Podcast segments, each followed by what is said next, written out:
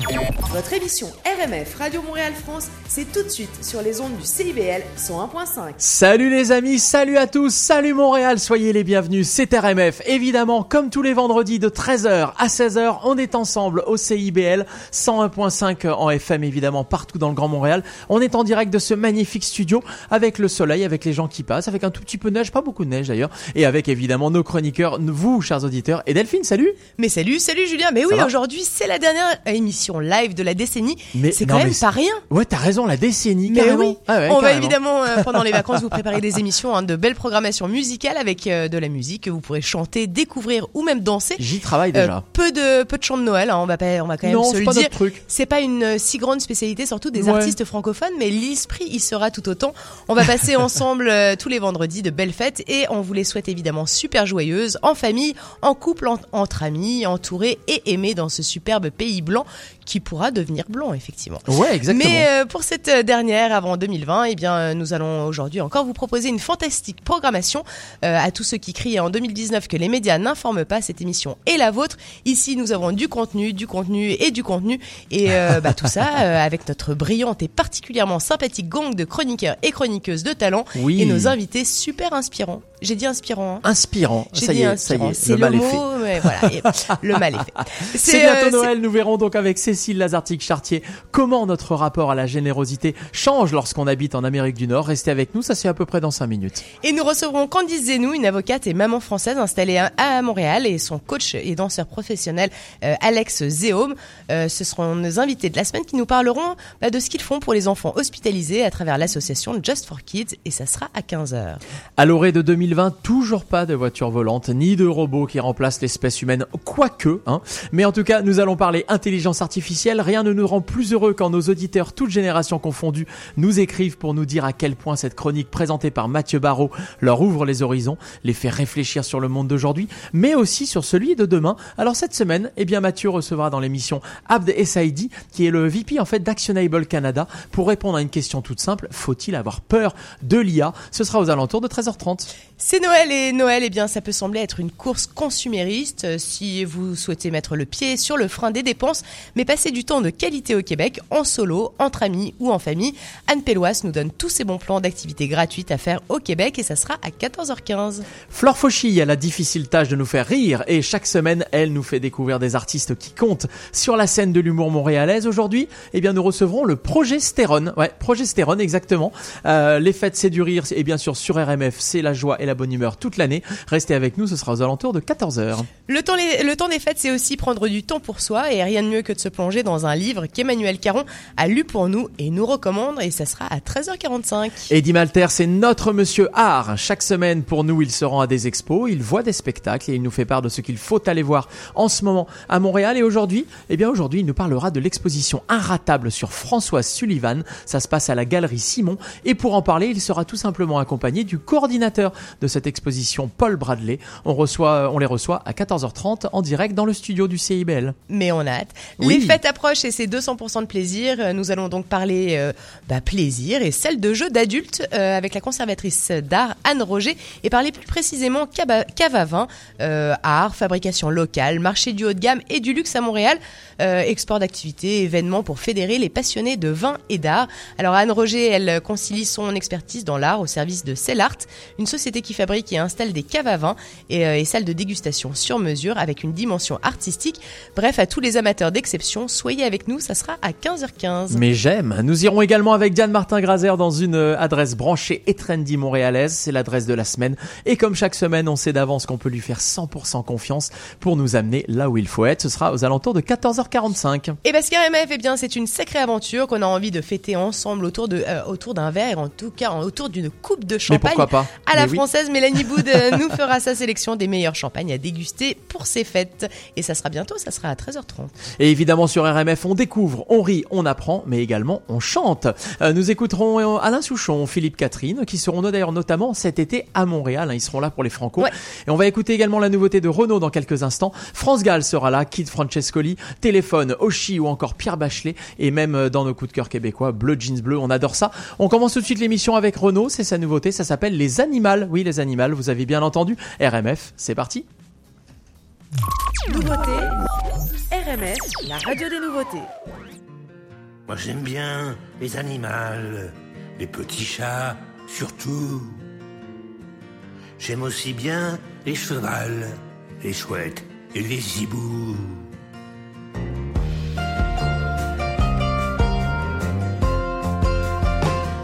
J'ai une passion depuis peu pour les beaux phénix. Connais un parmi eux, il est fantastique. Autrefois, on l'appelait Renaud le renard. Mais depuis qu'il boit du lait, il est bien plus hélas. J'aimerais bien lui parler de ma tortue Pénélope, qui fait rien qu'à est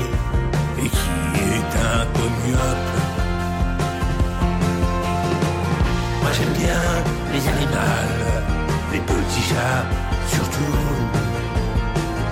J'aime aussi bien les chevals, les chouettes et les hiboux.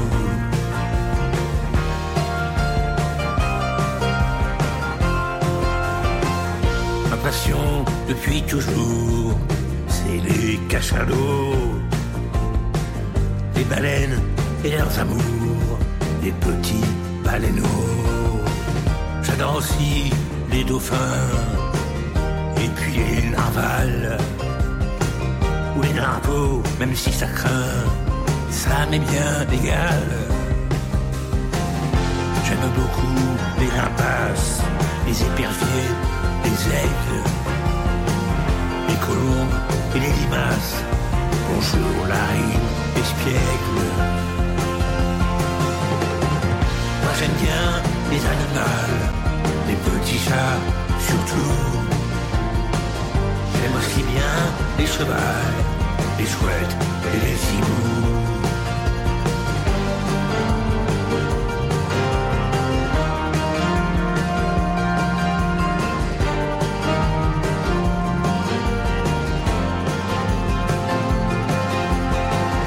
J'aime tous les animaux de l'arche de Noé.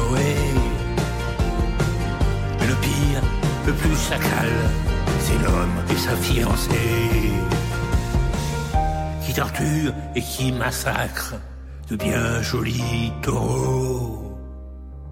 Dans de sinistres spectacles et sous les bravos.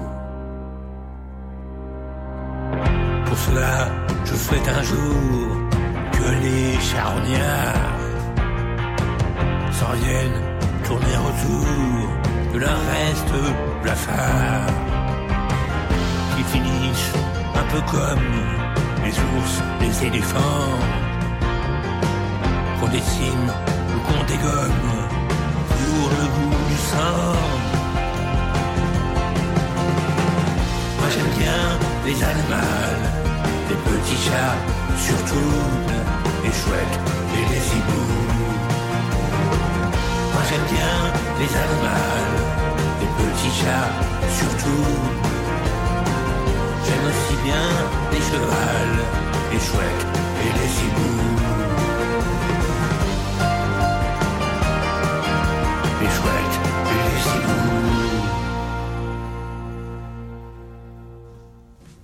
les. Renaud. Les animaux, c'est bon, ça. Bah, il y a que Renault pour faire ça. Ouais, et puis Hein il y a- il y, a que RMF pour commencer par une émission avec euh, bah, une faute de Avec français des de notoire. là. français épouvantables, Mais oui. les animaux. Les animaux. Et ouais, c'était la nouveauté à l'instant de Renault. On est ravis évidemment de l'entendre et d'avoir du nouveau matériel de sa part. Euh, RMF, il est 13h09. Il est 13h09 et c'est le moment de parler euh, interculturalité. Euh, Montréal, évidemment, est une ville extrêmement multiculturelle. Et puis, quand on n'habite pas dans le pays dans lequel on est né, c'est important d'en avoir les codes. Et, euh, Cécile Lazartigue, elle est là pour nous accélérer un peu le processus, bah, de, en tout cas, nous faire comprendre certaines choses pour, que, bah, pour que notre intégration puisse aller plus vite. Question d'ici. Salut Cécile. Salut. Bonjour, bonjour à vous. Alors, de quoi on parle aujourd'hui?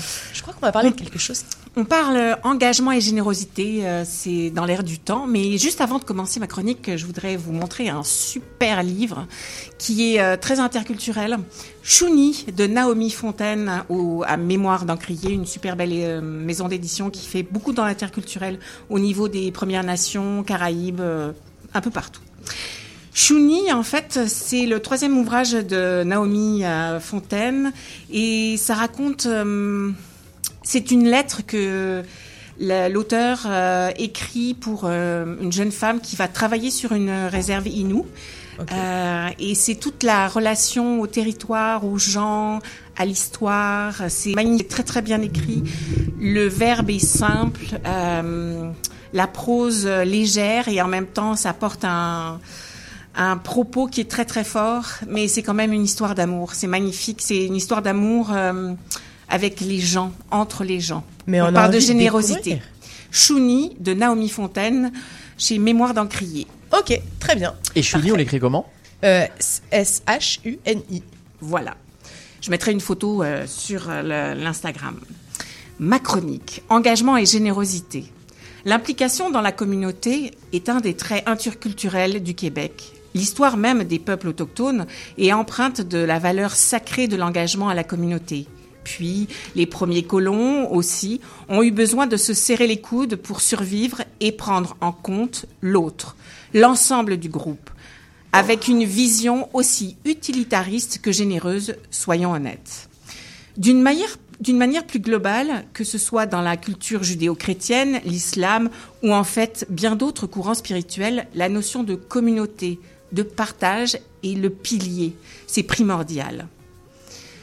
Un petit exemple au Québec qui est vraiment intéressant. Connaissez-vous l'opération Nez Rouge? Bah, Bien sûr. Bon, c'est un exemple pragmatique et généreux. Petite histoire. En 1984, Jean-Marie de Coninck, prof de maths à l'université de Laval, à, euh, l'université de Laval à euh, Québec, était effaré de constater le pourcentage incroyable des accidents mortels dus à la conduite en, avec, avec faculté d'ivresse, tout à fait. C'est ça.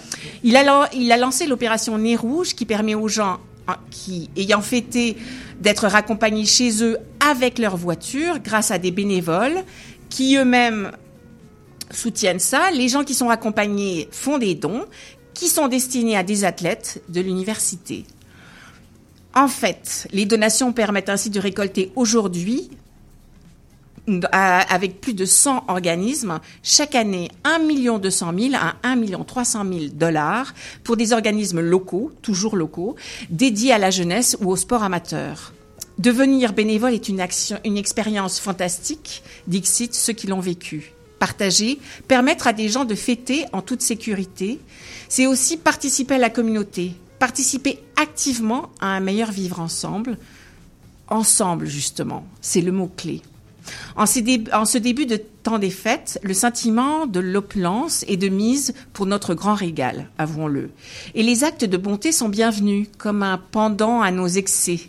Mais bien au-delà de la culpabilité bien pensante, la générosité et l'engagement demeurent un des piliers vivants de notre humanité, l'apanage de l'être humain, pourrait-on dire. Pour certains esprits chagrins, l'engagement et la générosité ne sont que le corollaire de notre égocentrisme forcené. J'avoue que c'est le cas parfois. Cependant, n'y a-t-il pas au tréfonds du cœur des êtres humains cet élan puissant de partage, d'engagement, d'engagement à la générosité? À nous de témoigner de cela par l'engagement justement, l'action, le partage. Parce qu'au-delà de nos différences culturelles, linguistiques, géographiques, religieuses, politiques, anthropologiques, c'est bien de notre humanité dont il est question, retrouver le goût de partager, de participer au flot de la vie, chacun à sa manière, avec ses origines, en partageant ce que l'on a de meilleur en nous, parce que partager, c'est enrichir le monde. Comme disait Albert Camus, la a tout donné au présent. Mais totalement. Alors je trouve ça très beau et je trouve qu'effectivement ici particulièrement on prend conscience de ça que de l'engagement à la communauté. Exactement et que donner Euh, bah, C'est beaucoup recevoir aussi. Exactement. Ouais. Tout à fait. On avait parlé euh, parce qu'il y a peut-être des auditeurs euh, qui souhaitent euh, devenir bénévoles, etc. Parfois, c'est pas forcément toujours facile, ou bien des, euh, des chefs d'entreprise qui euh, souhaitent euh, faire une mission euh, de bénévolat auprès de leur entreprise. On avait reçu euh, François de Quéret, euh, qui est le fondateur de Simplic. Euh, et si vous êtes bénévole, je vous engage totalement à aller sur leur site. Euh, C'était, euh, ça, ça vous permet de vous mettre en relation avec euh, bah, des associations qui cherchent des bénévoles ou euh, des bénévoles qui cherchent des associations. Voilà, merci beaucoup. Merci. Et joyeuses fêtes à tous. Merci. Dans le partage. Merci. C'était la chronique Question d'ici. Et on retrouvera Cécile à la rentrée, j'ai envie de dire. La rentrée, ce sera en janvier, effectivement. Euh, RMF sera en mode musical à partir de la semaine prochaine pour euh, le temps des fêtes. Et d'ailleurs, en parlant de musique, Eh bien, en musique, moi, j'ai envie de dire que si on reste au Québec, et ce que je vous souhaite, Ouais. parce que c'est une belle région pour fêter euh, Noël, pour fêter les fêtes, eh bien, euh, c'est le son 100% québécois avec Émile Bilodeau et sa crise existentielle. Nos coups de cœur Keb. Bonjour, ici Émile Bilodeau et vous écoutez la super gang de RMF.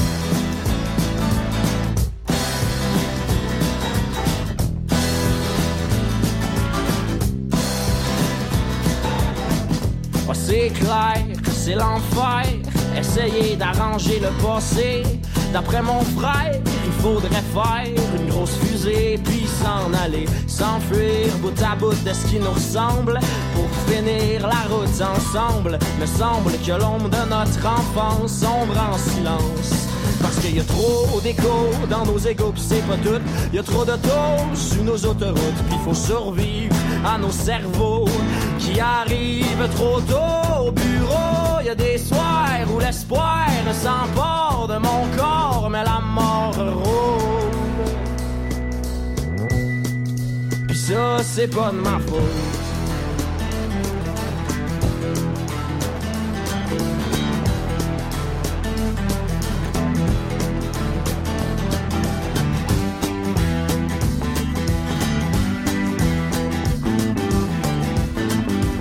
Comme une église qui ne croit plus au ciel, je me pète des crises existentielles. Et comme une église qui ne croit plus au ciel, je me pète des crises existentielles.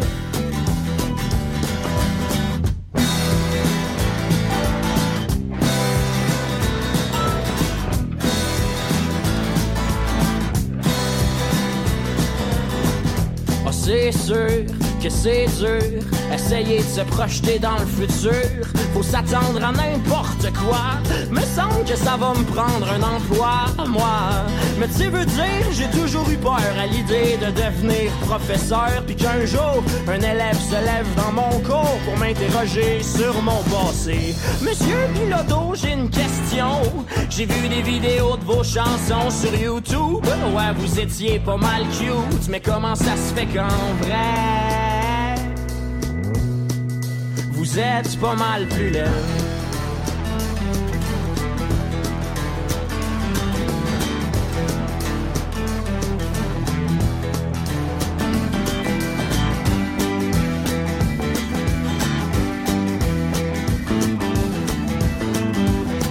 Une église qui ne croit plus au ciel, je me pète des crises existentielles. Et comme une église qui ne croit plus au ciel,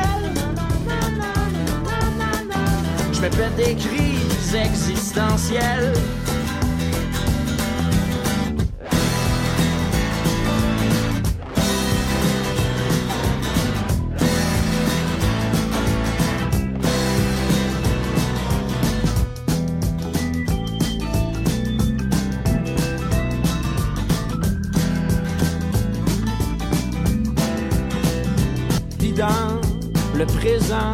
Se présente toujours trop rapidement et tu seras toujours là, ma belle crise existentielle. Émile Bilodeau, bien sûr, crise existentielle, c'est ce qu'on vient d'écouter à l'instant sur RMF. On adore Émile Bilodeau, il est, bah, il est en concert régulièrement. hein. D'ailleurs, il revient, il revient au printemps, on en reparlera bien sûr. Et euh, si Et vous je- avez jamais eu la chance d'aller l'applaudir, allez-y parce que c'est quand même c'est un phénomène. Ah mais c'est un véritable phénomène et je trouve que ça tombe plutôt pas mal qu'on parle de crise existentielle. C'est tout de suite eh bien le moment d'en parler, en tout cas d'en Ouais, parler euh, dans sa profondeur, d'en parler euh, bah, euh, avec Mathieu Barraud. Mathieu Barraud, il nous parle chaque semaine de l'IA, de l'intelligence artificielle pour mieux la comprendre, pour, euh, bah, pour pas forcément en avoir peur, pour l'appréhender, pour aussi montrer euh, quelles sont les limites, quelles sont les dérives qui pourraient être euh, euh, présents, mais également euh, toutes les choses positives. Euh, Aujourd'hui, nous allons répondre à la question est-ce que euh, l'IA, on doit en avoir peur? Et ouais. Innovation, intelligence artificielle. Salut Mathieu. Salut. Bonjour Delphine, bonjour Julien. Alors aujourd'hui, tu es venu et puis tu n'es pas venu seul. Tout à fait. Alors aujourd'hui, euh, bien entendu, on va parler d'IA. Euh, mais ce qui me plaît, moi, dans cette chronique, c'est de justement de pouvoir inviter des experts qui font de l'intelligence artificielle tous les jours euh, à venir prendre la parole et nous partager ce qu'ils font. Mais totalement. Euh, car ce qu'ils font, en fait, change de notre monde. Et j'espère que nos auditeurs prennent autant de plaisir que nous nous en prenons à faire cette chronique. Et justement, un expert, j'en ai un juste à côté de moi. Il a le regard aussi brillant que l'esprit. Euh, il est ingénieur mathématicien, diplômé de l'ENSTA à Paris, école de l'Institut Polytechnique à Paris. Et après avoir fait ses débuts chez Accenture, il a rejoint euh, Actionable euh, dans un premier temps pour en France, puis à, Mon- à Montréal.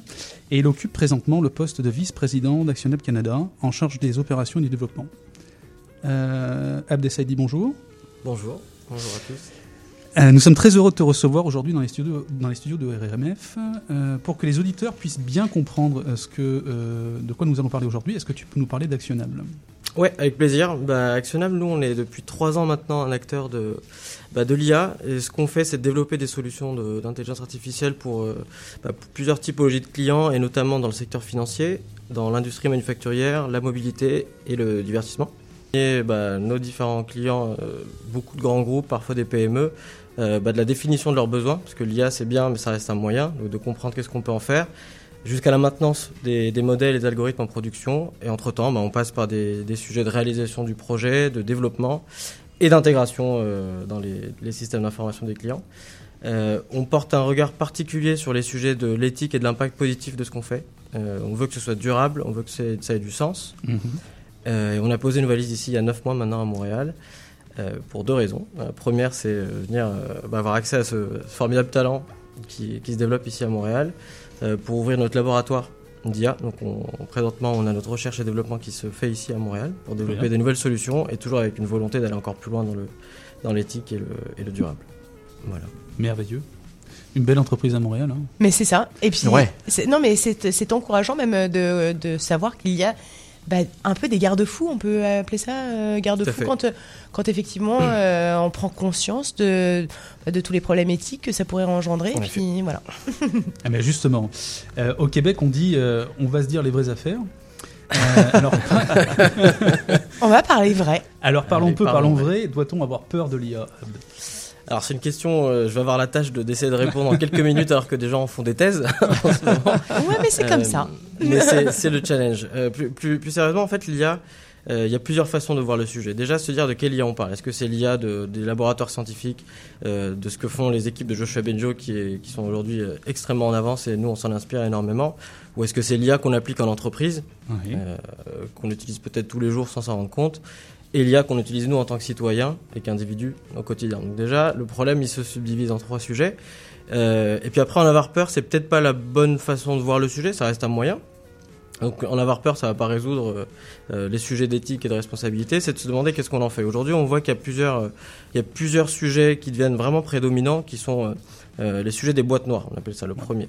Donc une boîte noire, qu'est-ce que c'est? C'est un algorithme qui va faire des prédictions, nous donner des recommandations, mais on ne sait pas vraiment pourquoi il nous a demandé ça, et il nous a donné cette, euh, réponse. réponse-là. Et donc là, il y a un vrai sujet d'impact sur la décision humaine. Donc derrière, l'algorithme ne décide pas seul, il nous aide à décider. Et ce qui nous a bien euh, aidé, ce qui nous a fourni la bonne réponse, c'est très difficile. C'est un problème qui est Mhm. complexe. Plus l'algorithme est complexe, plus c'est difficile de- d'expliquer euh, sa réponse. Donc ça, c'est un premier sujet qui est, qui est hyper important.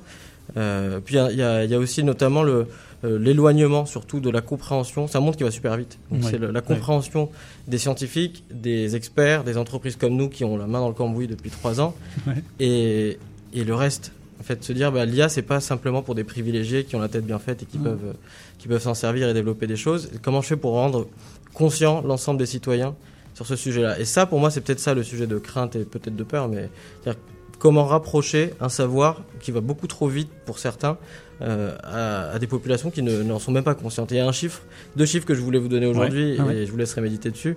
Euh, 4% des, des Canadiens qui ont été interrogés pensent savoir expliquer ce qu'est l'IA.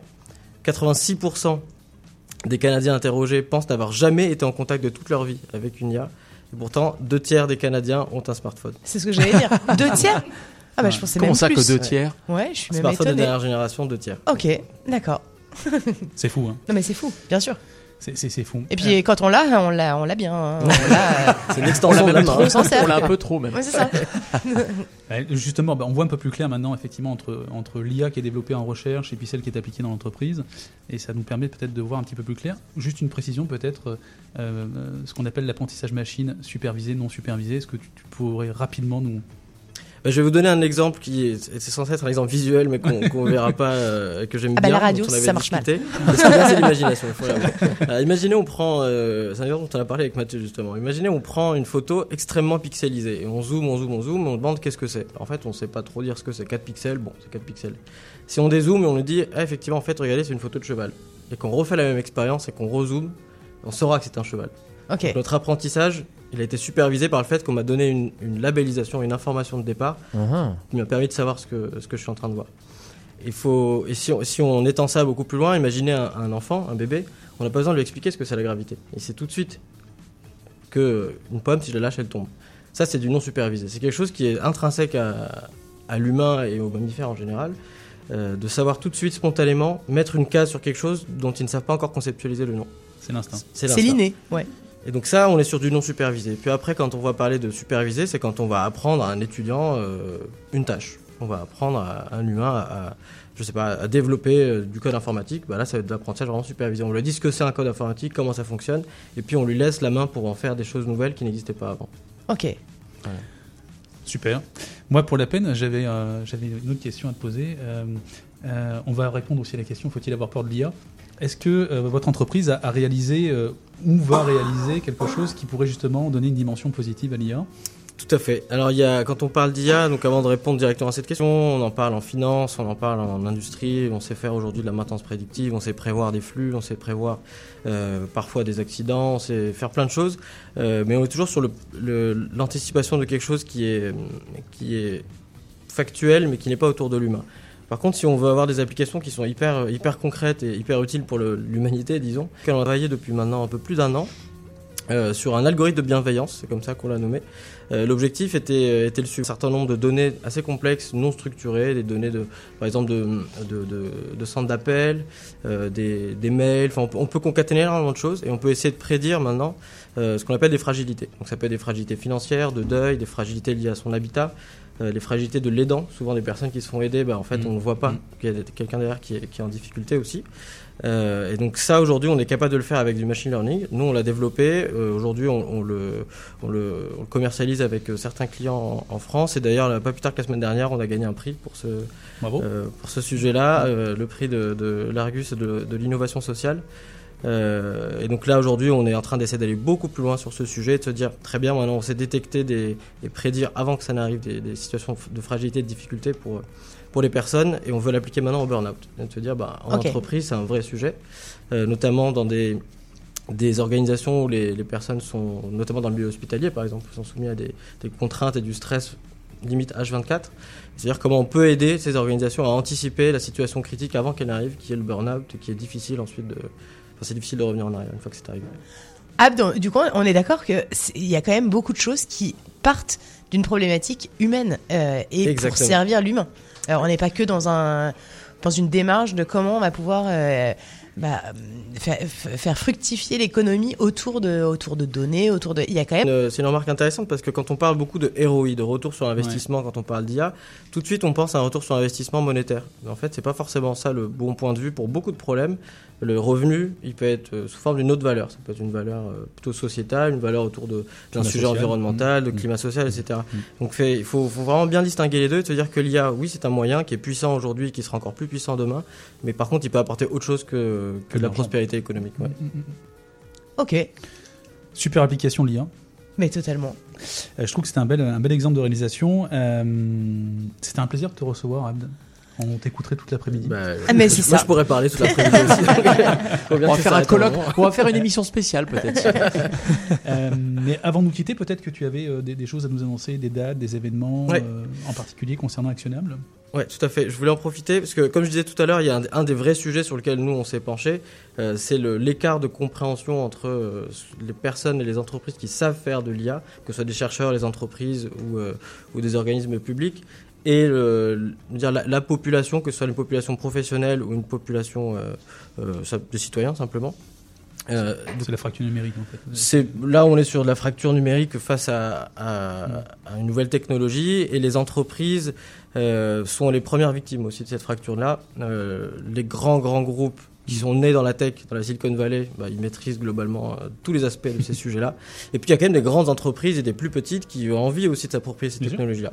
Euh, et face à ce constat-là, nous on a, on a travaillé assez fort là sur les six derniers mois pour construire euh, une offre euh, de formation euh, qui sera en fait l'académie IA d'Actionnable, qui sera euh, d'abord pour le Québec et puis pour le Canada, j'espère un peu plus tard, Ouais. euh, qui a pour objectif, euh, sous, euh, sous différentes formes avec des modules qui se suivent, etc., bah, d'apporter cette connaissance, ce savoir qui n'est pas forcément technique et scientifique, c'est une compréhension de ce sujet-là euh, aux entreprises. Donc on va avoir deux tracks, une track pour les, les dirigeants, les gestionnaires qui n'ont pas besoin d'avoir un background ni technique ni scientifique. Ok. Euh, donc plusieurs qui ont- séances Qui ont envie d'apprendre. qui ont envie d'apprendre, de comprendre comment ça marche, les enjeux économiques pour eux, pour leur entreprise, qu'est-ce qui existe vraiment. C'est-à-dire, ok, il y a, il y a de la recherche scientifique qui est poussée, mais c'est pas ça que je vais pouvoir appliquer chez moi demain.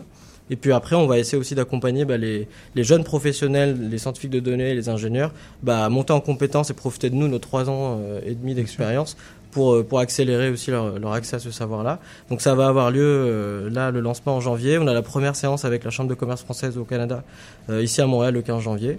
Ok. Euh, puis il y en aura d'autres tout au long de l'année. Voilà. Ok. Super. Super programme. Merci beaucoup. Merci à Merci vous. beaucoup, Anne. Merci. Cool. C'était Innovation, Intelligence Artificielle. Merci beaucoup Mathieu et merci Abdé pour être venu et avoir parlé intelligence artificielle en direct sur RMF. Euh, on est évidemment au CIBL 101.5 comme tous les vendredis de 13h à 16h. On est ravis d'être avec vous. Dans la prochaine demi-heure, il va se passer beaucoup de choses et notamment on va parler vin parce que les fêtes arrivent et Mélanie Boud est dans le studio. Elle va nous donner des bons conseils vin. On parlera également lecture avec Emmanuel Caron qui est déjà là d'ailleurs.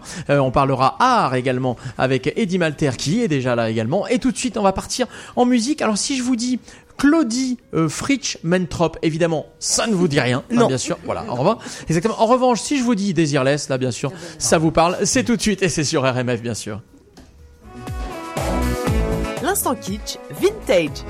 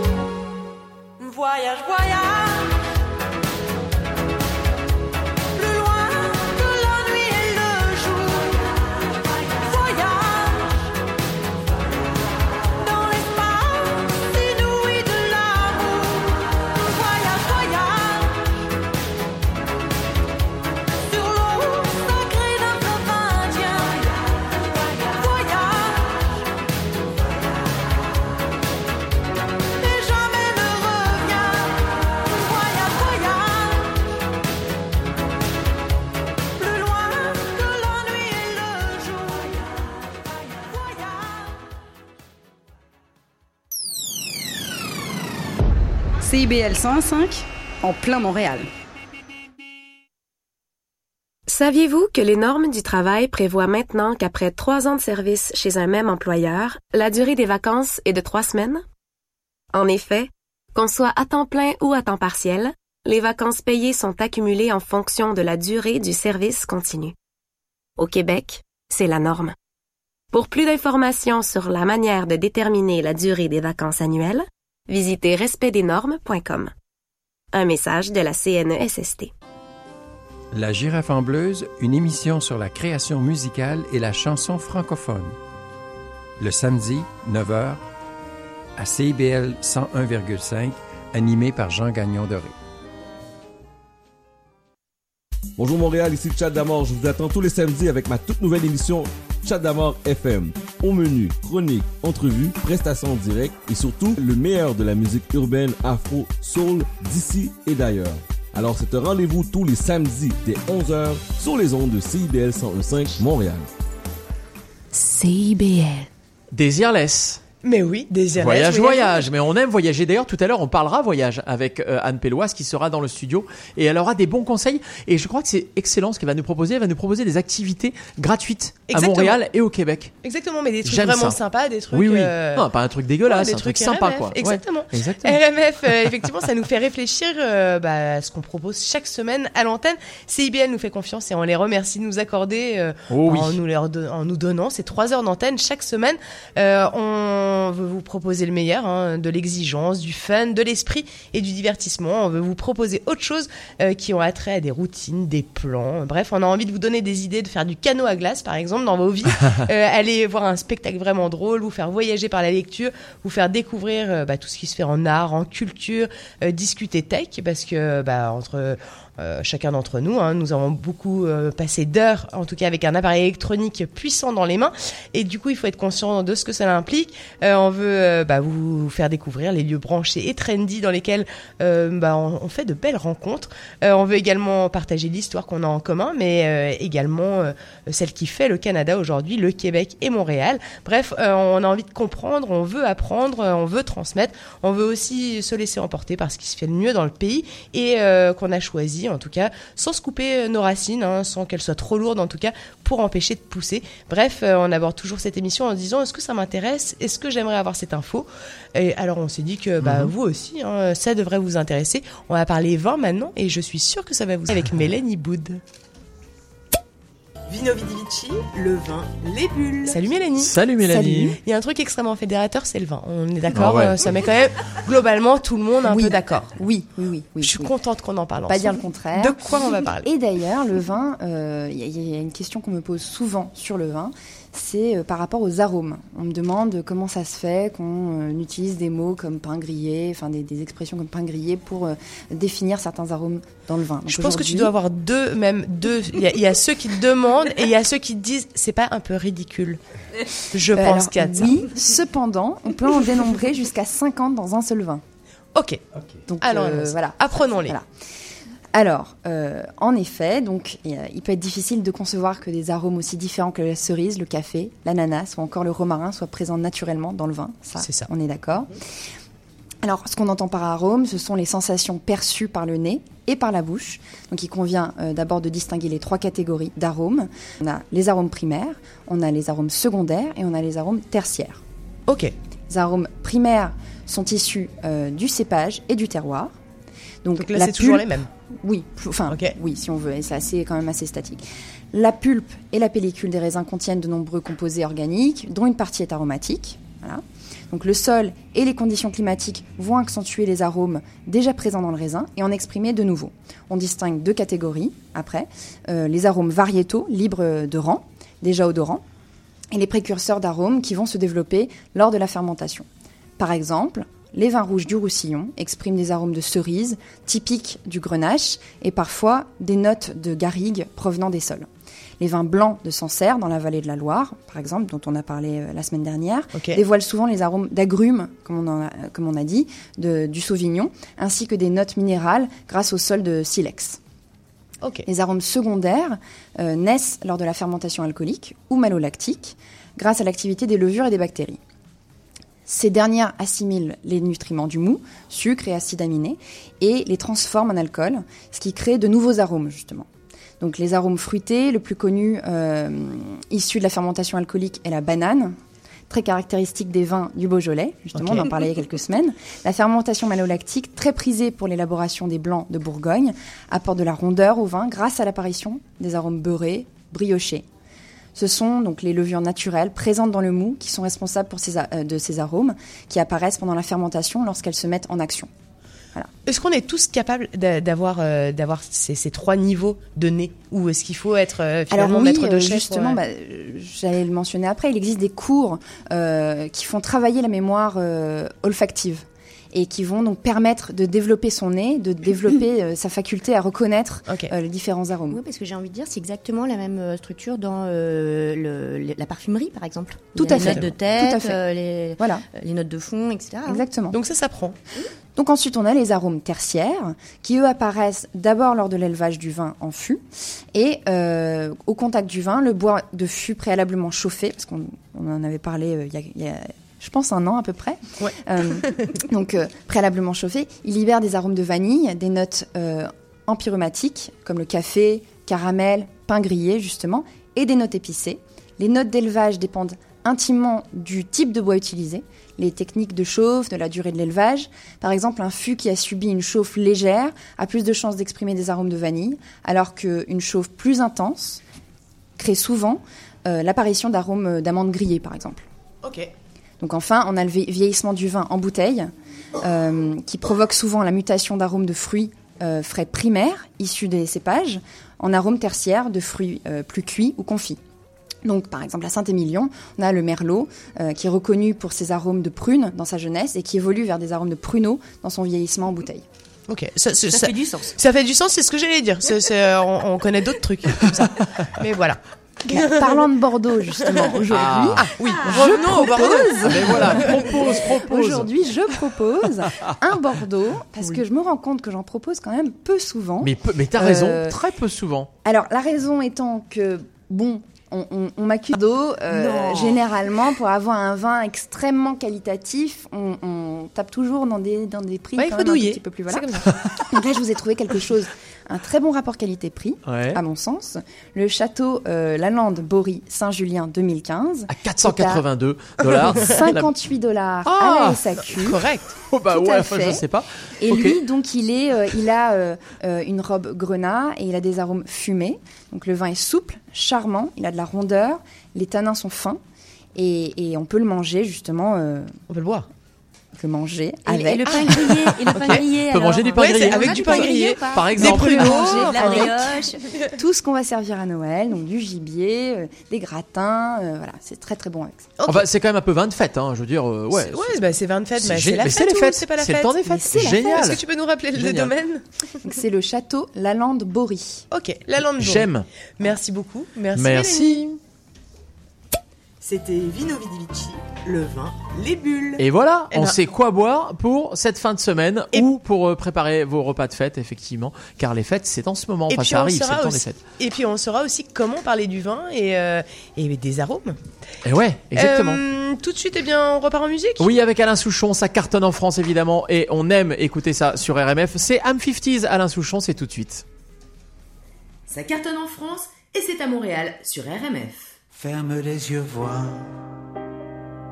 un ballon qui s'ennuie sur la plage du Crotoy. Des gens qui rient, ils ont un petit peu froid. Ces gens de Paris sur la plage du Crotoy, en face de Saint-Valery les premiers baisers sages qui rendent fiers dans les cabines de plage. Derrière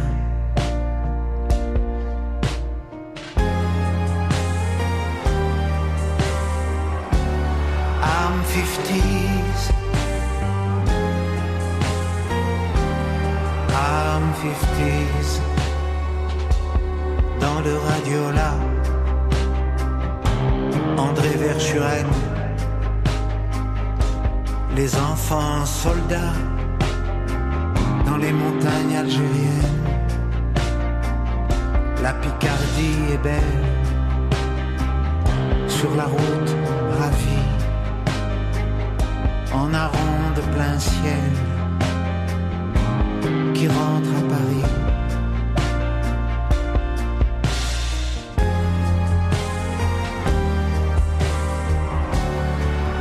50s. I'm 50s.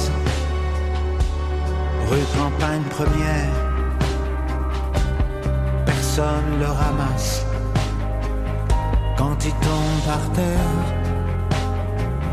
qu'est-ce que c'est dégueulasse? Au salon de l'auto sous le dos. Touche pas au grisby du con dans sa vedette Vendôme, Gabin Bougon, Jeanne la fatale, file au festival à 200 à l'heure, dans le train Mistral, y a coiffeur.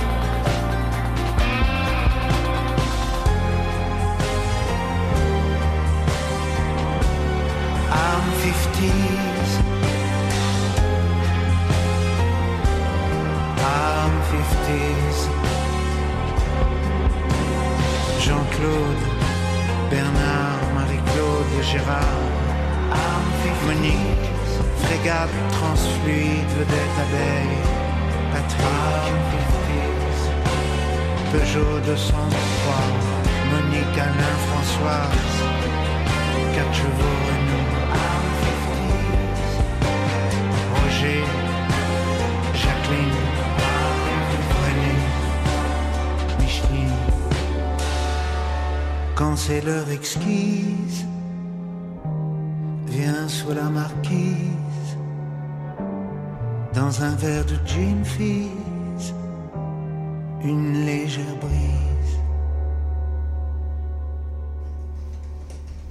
I'm 50s. Ouais, Alain Souchon à l'instant, c'est ce qu'on vient d'écouter sur RMF, on aime. Eh ben on aime et euh, si vous aimez Alain Souchon, si vous aimez euh, M, si vous aimez euh, Philippe Catherine et euh, plein d'autres artistes, Puccino, exactement. entre autres, mais là, là, ça y est, les programmations se, commencent à se dévoiler. Exactement, la, la programmation des Franco, si vous êtes là en juin, euh, n'hésitez pas à y aller. On parle également d'Angel, Angel en ce moment parce qu'elle est dans le cadre des Franco, exactement, et on est ravis de vous avoir fait gagner des soir. billets pour euh, bah, pour le spectacle. On est on est ravis pour le spectacle d'Angel. Ce Ouais. soir, c'est Angélique et son fils qui seront au Centre Ah bah ça Bell. tombe bien. Euh, Angélique va voir Angèle grâce Ouais, à RMF et à. Evenco, c'est bien ça Exactement, on remercie absolument tous nos partenaires qui nous donnent la possibilité bah, de vous faire tous ces cadeaux, euh, les maisons de disques, les producteurs de spectacles, les maisons d'édition, les tourneurs, les agents d'artistes, les organisateurs d'événements.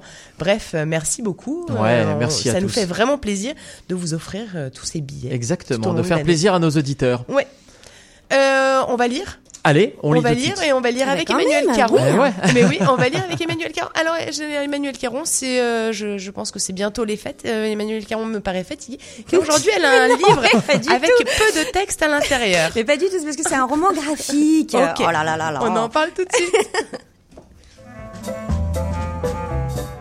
On lit partout ou au lit Salut Emmanuel. Salut. Salut, bonjour à tous, bonjour chers auditeurs. Alors, qu'est-ce qu'on lit Ah bah, alors d'abord aujourd'hui c'est la dernière avant Noël. Ah alors on ça. va se gâter. Justement, Mais gâtons-nous, Hein Mais oui, et aujourd'hui on va lire un magnifique roman graphique, je, je le dis, haut et fort, intitulé Bye Bye Babylone, que l'on doit à Lamia Ziadé. Et on le met sous le sapin chargé de boules de Noël entre le poinsettia et la dinde au marron. Ah. C'est paru chez POL et c'est fort, c'est émouvant, c'est beau, ça vaut le coup Ah oui, dans les deux beau. sens du terme. Votre belle-mère va adorer, mais votre mari, votre amant, votre mère, votre cousin aussi, euh, votre meilleur ami, tout le monde va adorer. Vraiment. Voilà. Alors autant euh, les romans euh, qu'on peut offrir peuvent parfois décevoir, hein, Bon, on bah, peut en faire l'expérience, autant les romans graphiques ont toujours le vent en poupe. C'est toujours une réussite. Ça fait toujours plaisir. C'est plus facile de s'identifier. euh, c'est plus facile à lire aussi, et ça parle souvent plus directement au cœur. Voilà. Totalement. Et ça marche très très bien. Voilà. Alors de quoi ça parle? Eh ben euh, le sujet est a priori euh, puissant et un petit peu mélancolique, c'est le moins qu'on puisse dire, ou un peu un peu triste, on va dire. La mère euh, Ziadé va nous parler de son expérience au Liban quand elle était une enfant. Insouciante d'abord, choyée dans une famille euh, aimante, riche à tout point de vue. Ils sont commerçants, intellectuels, très spirituels, très raffinés. Ils représentent cette euh, classe érudite, euh, précieuse, élégante, francophile et américanisée, hein, qui est le cœur de Beyrouth avant la, avant la guerre en 1975. Or, justement, la guerre éclate en 1975, alors que la petite Lamia a quelque chose comme à peu près 6 ans. Et c'est ça que raconte le roman graphique. Le contexte de l'enfance est merveilleusement posé, vraiment, avec un avant, un avant la guerre paradisiaque, fait de chaudes excursions à la plage, en famille, au supermarché Spinez. On sent l'odeur des, des jasmins dans les jardins, euh, la chaleur, les pâtisseries et la fleur d'oranger et les bonbons de. Wow. Et puis il y a l'après. La destruction violente de ce paradis à coups de bombes, d'attentats suicides, de bombardements la nuit. La ville est réduite peu à peu en un tas de ruines et la famille de Lamia, qui a choisi de rester hein, courageusement, ou euh, cou- enfin bref, euh, selon les, critères de, personnels, doit s'exiler dans la maison de, de la grand-mère et vivre dans une seule pièce, dormir sur un matelas, entendre les sirènes, les bombardements qui sifflent, qui passent au-dessus des immeubles et qui frappent encore et encore. On suit la terreur, la tristesse, voire le désespoir, mais et c'est ça la grande force hein, aussi. On suit, on suit aussi la vie qui continue, vaille que vaille, le courage, l'amour, la tendresse, les liens qui unissent, tandis que tout paraît détruit. Alors la guerre durera 15 ans, comme on le sait, et le roman euh, graphique de Lamia Ziadé permet de revenir sur cette période avec un œil neuf, à hauteur d'enfant, tendre mais terrible aussi. À travers euh, son expérience, bah, c'est la guerre, vue à hauteur d'enfant et l'absurdité absolue, l'injustice. Et ça m'a fait penser au travail génial de Guy Delisle. Vous connaissez un petit peu? Ouais, bien sûr. Euh, sur euh, Jérusalem, par exemple, avec le conflit israélo-palestinien, qui est vu vraiment à travers euh, le regard d'un D'un d'un- enfant. d'un jeune, d'un adulte euh, euh, ingénu, un petit peu, qui découvre tout et qui a donc cette, cette vision euh, tout à fait juste sur le conflit et euh, qui nous apprend beaucoup, qui est très éclairante. Euh, sur Pyongyang aussi, il avait fait ça. euh, on, a, on comprend dix mille fois mieux en fait la politique, les dessous des cartes, en les abordant par cette voix, en fait qui est incarnée, qui est humaine. Là, avec Lamia, c'est tout le conflit libanais qui est éclairé. Euh, les factions, euh, tout aussi meurtrières les unes que les autres, les rapports de force, les jeux des Occidentaux, de la Syrie, d'Israël, et pour une fois, on comprend ce que la guerre signifie, et pas seulement cette guerre, mais toutes les guerres. Voilà.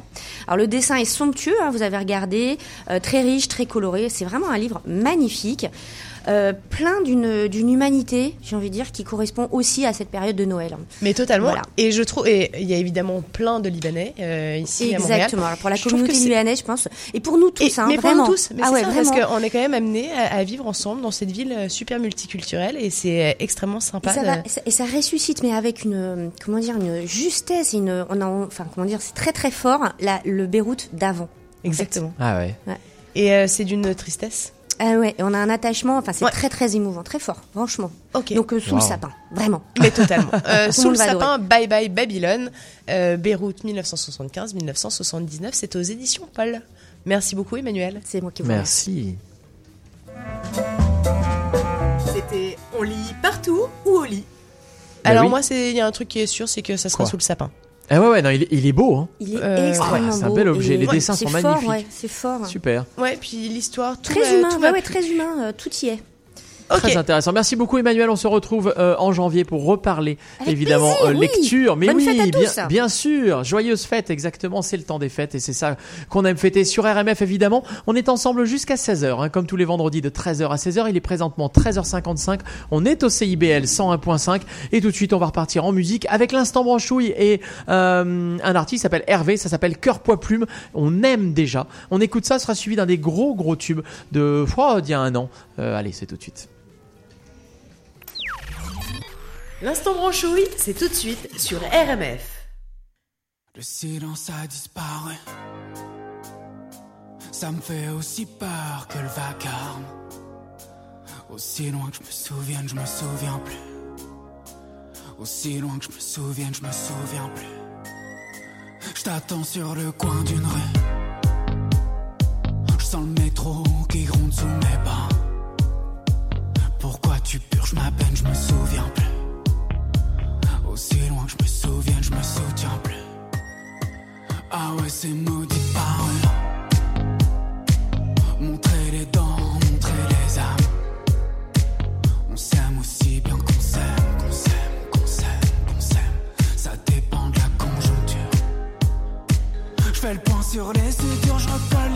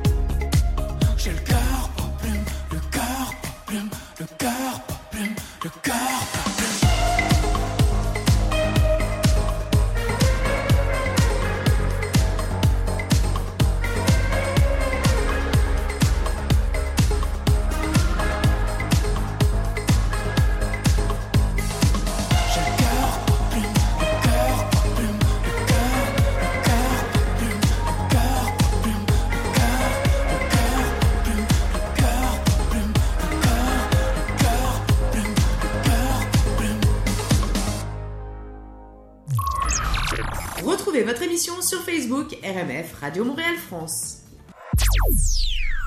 Allez, je ne laisserai pas tes bras baisser plus longtemps. Allez, je ne lâcherai pas, je ne lâcherai pas, tu m'entends. Ça prendra le temps que ça prendra. Et ton combat, tu m'entends. C'est mon combat. Le bonheur s'efface quand l'amour se casse, quand la vie ne te sourit plus.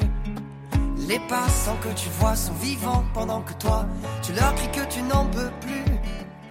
Plus rien ne compense ton éternelle absence quand tu ne vois plus que des murs. Plus de soleil d'orage, de fou rire ni de rage quand tu ne vois plus le futur. Il suffirait qu'une main touche la tienne, que ton regard vers demain le comprenne. Allez, je ne laisserai pas tes bras baisser plus longtemps. Allez, je ne lâcherai pas, je ne lâcherai pas, tu m'entends. Ça prendra tu m'entends. C'est mon combat. Allez, je ne laisserai pas tes bras baisser plus longtemps. Allez, je ne lâcherai pas, je ne lâcherai pas, tu m'entends. Ça prendra le temps que ça prendra. Et ton combat, tu m'entends. C'est mon combat. Avant le premier signe, avant que tu t'abîmes, avant que tu ne perdes pied. On mettra tout en œuvre, on ira vers ton bonheur, qu'importe ce que ça doit coûter. Dans les coins où ça chante et ça résonne et personne, personne ne juge personne. On te reconstruira une vie. Pas à pas, tu guéris, tu guériras. Il suffirait que ta main touche la mienne, que ton regard vers demain le comprenne.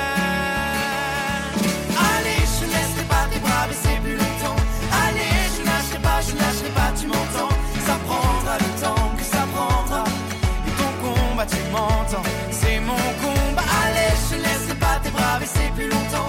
Allez, je lâcherai pas, je lâcherai pas, tu m'entends. Ça prendra le temps que ça prendra. Et ton combat, tu m'entends. C'est mon combat. Hey. Hey.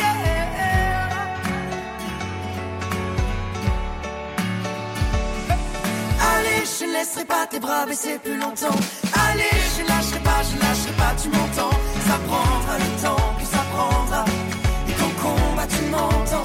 C'est mon combat. Allez, je ne laisserai pas tes bras baisser plus longtemps. Allez, je lâcherai pas, je lâcherai pas, tu m'entends. Ça prendra le temps que ça prendra. Et ton combat, tu m'entends. C'est mon combat.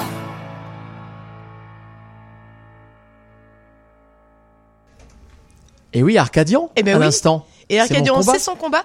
Euh, Il y a un combat, euh, le combat de Fleur Fauchy. euh, c'est un grand combat. hein. Tu as quand même un enfant euh, qui est imminemment prêt à. 39 semaines demain. Euh, 39 semaines, c'est beau et toujours à la radio. On aime ça. Tu es vraiment forte. Tu, Yes. nous, euh, tu nous bluffes. Euh, en tout cas, tu as en plus une sacrée mission extrêmement difficile sur oui. RMF. C'est de nous faire rire, de nous faire découvrir en tout cas euh, bah, des, euh, des, des talents qui font euh, la scène euh, humoristique ici à Montréal. Exactement. Et euh, bah, comme chaque semaine, tu es accompagné. On va le voir tout de suite. Humour. Salut Flore. Salut, bonjour à Salut. tous, chers auditeurs.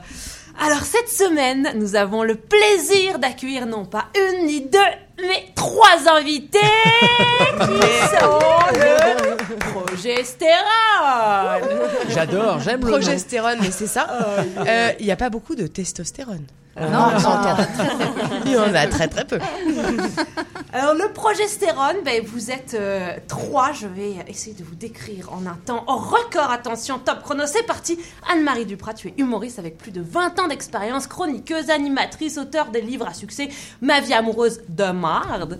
Bien dit Ah oui, c'est ça, de marde. Pause.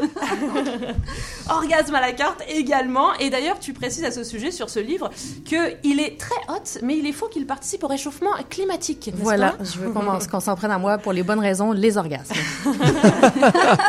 C'est un best-seller, il est excellent ce livre. Nous avons ensuite Anna Baud- Beaupré-Molunda, comédienne au cinéma, à la télé, au théâtre, avec ta création à venir en février, Happy Oui, Hour. Happy Hour, oui. Exact. Donc tu es aussi animatrice euh, à la télé, humoriste, avec le collectif Les Flammelettes, euh, où vous avez eu euh, la chance de vous rencontrer.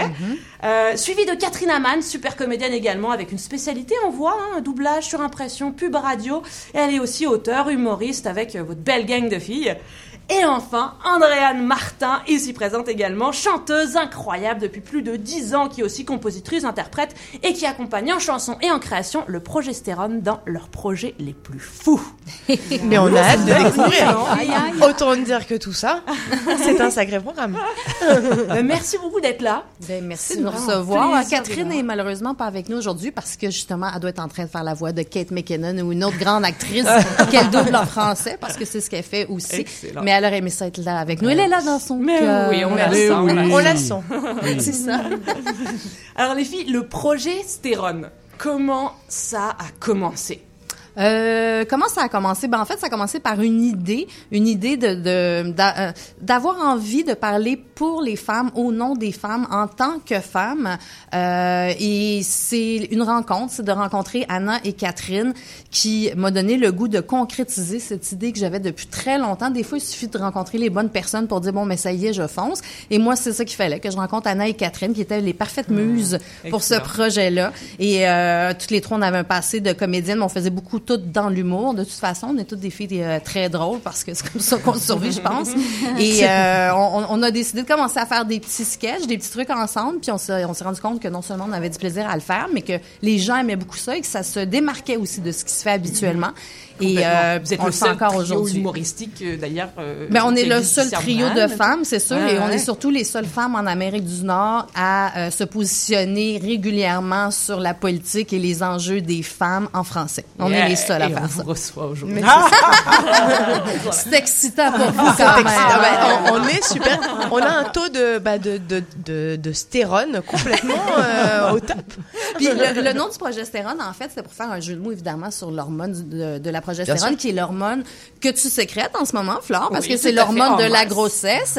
Et c'était pour faire une espèce de réponse à la testostérone, mais aussi au fait que nous, on est toujours sur le bord d'accoucher d'un nouveau sketch, d'une nouvelle chanson. C'est toujours un projet qui est en, en devenir et en naissance. Donc, En gros, dans l'humour, tout le monde accouche. Hein, Ouais, si c'est ça, c'est la- bien. Oui, c'est ça. Ok. C'est le thème C'est un aujourd'hui. mode de vie. D'ac- D'accord. Ok.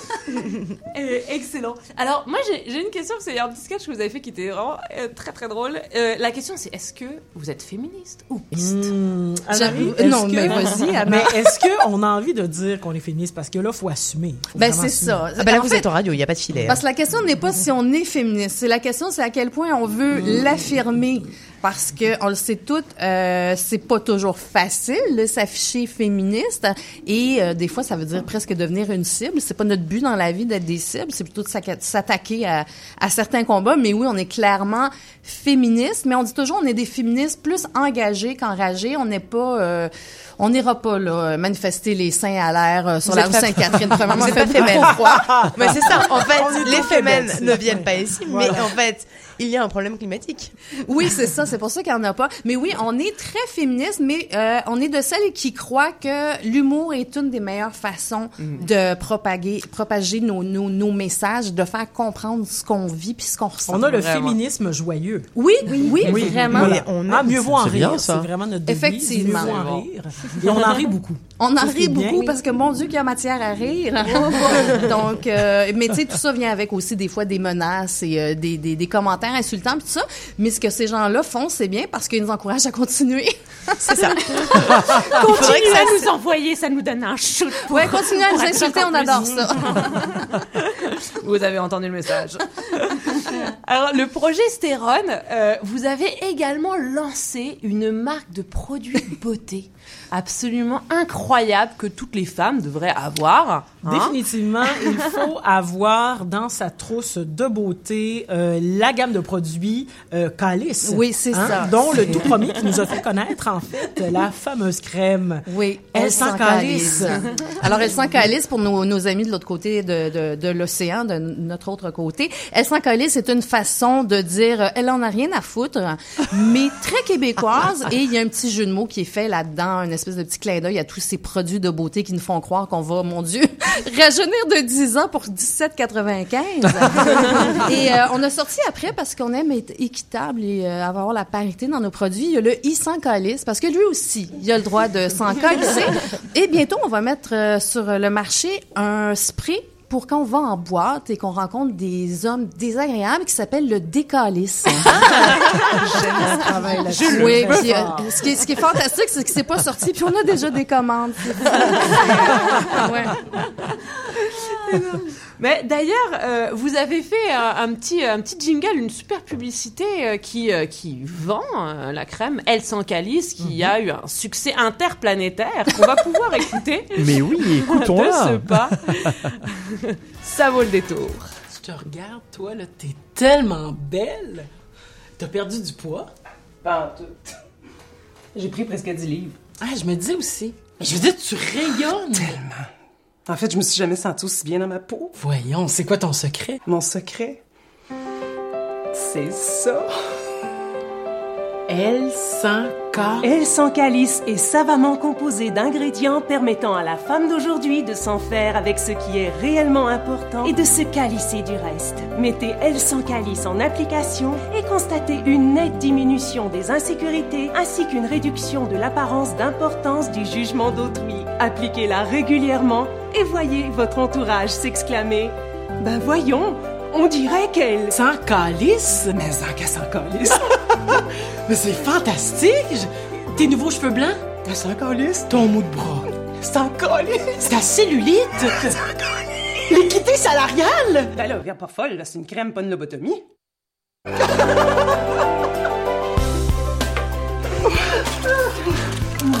veux-tu de la crème glacée? Oh oui! La femme imparfaite et heureuse a un secret. Elle sent calice. c'est excellent. Je l'avais. D'ailleurs, j'ai eu la chance d'avoir un petit échantillon Ah. que vous venez de m'offrir. De Exactement. Et, je l'ai ouvert et, et il n'y avait rien dedans, si ce n'est. Tu es belle par toi-même. Ah. Sans rien. Je que quand t'as fini d'accoucher, euh, euh, c'est pas mal Oui, de mais l'avoir. N'hésite pas à t'en mettre. Après 4-5 potes dodo, tu vas voir, il va falloir faire du bien. calices. Alors, cette vidéo a eu des centaines de milliers de vues, ça a eu un succès fou. Et suite à ça, vous avez fait la chanson Elle sans calice, qui est extra, que vous avez composé ensemble. Et, euh, et peut-être que nous aurons l'immense chance de la voir en live. Mais oui, on veut ça. Mais on veut, on veut. Oh ben regardons si on est prêt! Eh ben, Regarde, c'est bien magique. T'as tellement bien fait d'amener ta guitare. Ça tombe bien. C'est dingue. C'est bien fait. sont bien faites. Alors, on fait ça T'as- maintenant? t'as- ta voix? Eh ben, écoutez. Ah, moi, ma voix, ouais, Tu l'as toujours Je l'avais- ok. Je l'avais oubliée dans mon sac, mais je suis allée la chercher. Génial. Alors, c'est l'hymne, pour toutes les femmes, pour qu'elles apprennent à, à coller, finalement, mais en harmonie. Vous allez voir, on va faire des harmonies, fait que c'est harmonieux. On a Eh ben, allons-y.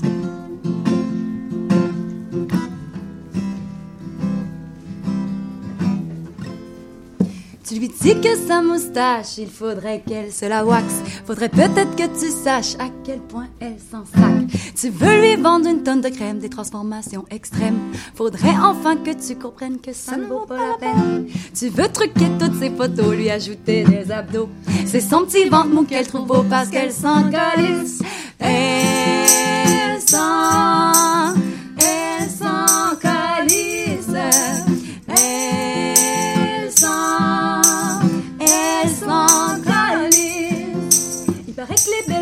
pulpeuses, faut avoir une moue boudeuse. Y en a même qui coupent leurs lèvres d'en bas pour faire plaisir aux petits gars.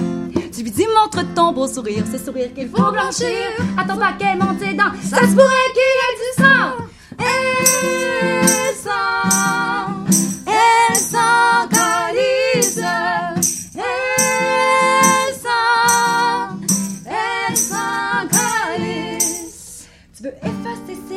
véritable génocide. Tu penses que tu l'intimides? Elle s'en. Tu sais plus à quel sein te vouer. Et les tiens se mettent à tomber. Y a une loi qu'on changera pas, c'est la loi de la gravité. Elle s'en, elle s'en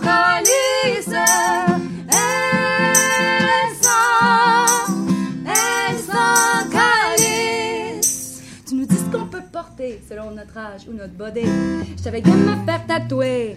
Elle s'en calisse. Où que tu sois, qui que tu sois, chante fort avec moi. Écris-le sur tous les toits. Elle s'en. Elle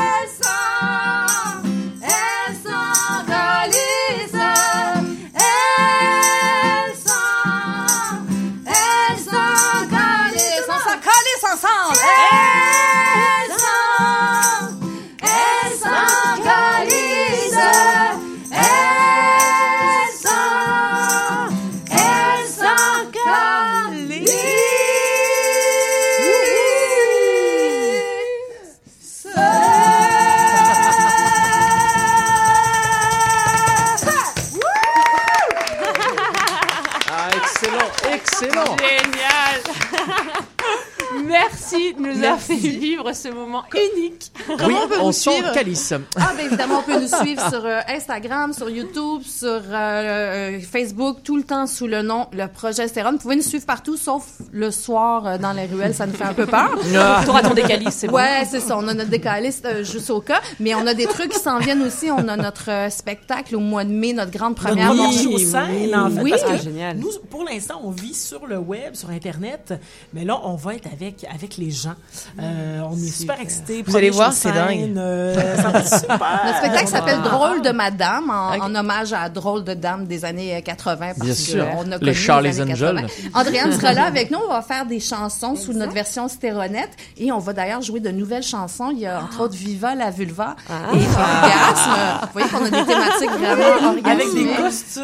Oui, euh, on a le, circonstances. le costume de la Oh, ben, non, Vulvarine vulve. va être là. Je vais encore porter Vulvarine. Il y aura aussi ma marionnette clitoris qui s'appelle Gilly Gilly. Et on pourra entendre ça, c'est euh, en janvier. Oui, donc le 12 janvier, Ok. au Vert Bouteille à 20h, c'est un dimanche. Donc vous êtes invités, il va y avoir euh, la chanson que vous avez entendue aujourd'hui, Elsa Callis, et euh, Viva la vulva et Orgasme qu'on va vous jouer. En primeur. Toutes nos chansons sont féministiquement humoristes ou humoristiquement féministes, en tout cas, comme vous voulez, un peu des deux. Merci beaucoup, en tout cas. On Ben, sera ravis, on Euh, sera ravis bah, d'aller vous applaudir. Et... Hey, on en profite pour dire qu'on est toujours partante pour aller dans les Europes. Il n'y a pas de problème. si vous payez l'avion, là, on arrive demain. Ben oui, évidemment, cadeau de Noël. Attends. On est prête à changer d'accent s'il le faut. Mais non, ça serait tellement moche. Il y a ça. Merci beaucoup. C'était un plaisir de vous avoir. On vous Merci. applaudit encore. Merci à vous. Merci. Merci. Merci beaucoup, Flore. Merci. C'était Humour. Ah, voilà. Mais oui. Eh ben, Ouais, ouais, c'est je me sens un peu seul. En, tant- en tant que garçon, je me sentais un peu seul, là, quand même. hein. Mais c'est ça. Mais c'est ça, c'est la testostérone euh, qui, qui, qui parle derrière. Ouais, mais moi j'aime bien être entouré oui. de toutes ces filles, c'est génial, on sourit, c'est le bonheur top. ou pas? Mais c'est le bonheur, Eh exactement. ben, c'est le bonheur. Et le bonheur, eh bien, c'est Christophe Maé quoi, qui le chante et c'est tout de suite sur RMF. Il est où le bonheur? Il est où? Il est où? Il est où le bonheur? Il est où? J'ai fait l'amour, j'ai fait la manche. J'attendais d'être heureux. J'ai fait des chansons, j'ai fait des enfants. J'ai fait au mieux. J'ai fait la gueule, j'ai fait semblant. On fait comme on peut. J'ai fait le con, c'est vrai, j'ai fait la fête, ouais. Je croyais être heureux, mais y a tous ces soirs sans pote. Quand personne sonne et ne vient, c'est dimanche soir dans la flotte. Comme un con dans son bain, essayant de le noyer, mais il flotte.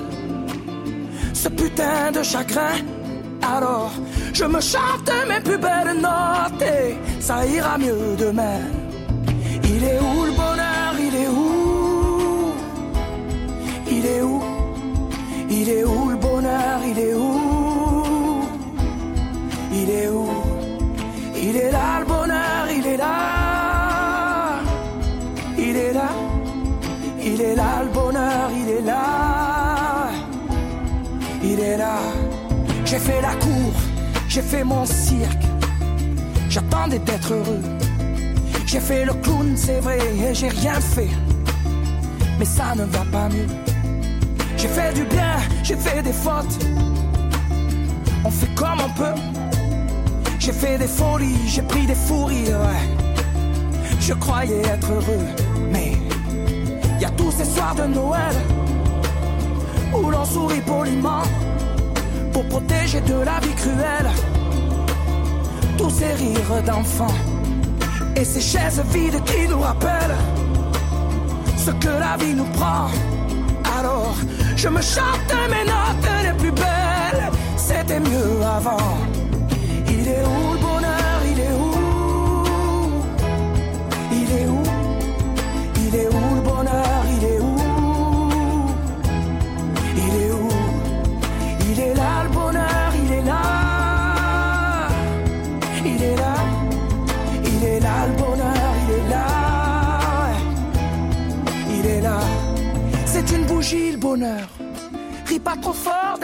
Tu risques de l'éteindre. On le veut le bonheur, oui. On le veut. Tout le monde veut l'atteindre. Mais il fait pas de bruit le bonheur, non. Il fait pas de bruit. Non, il n'en fait pas. C'est con le bonheur, ouais. Car c'est souvent après qu'on sait qu'il était là.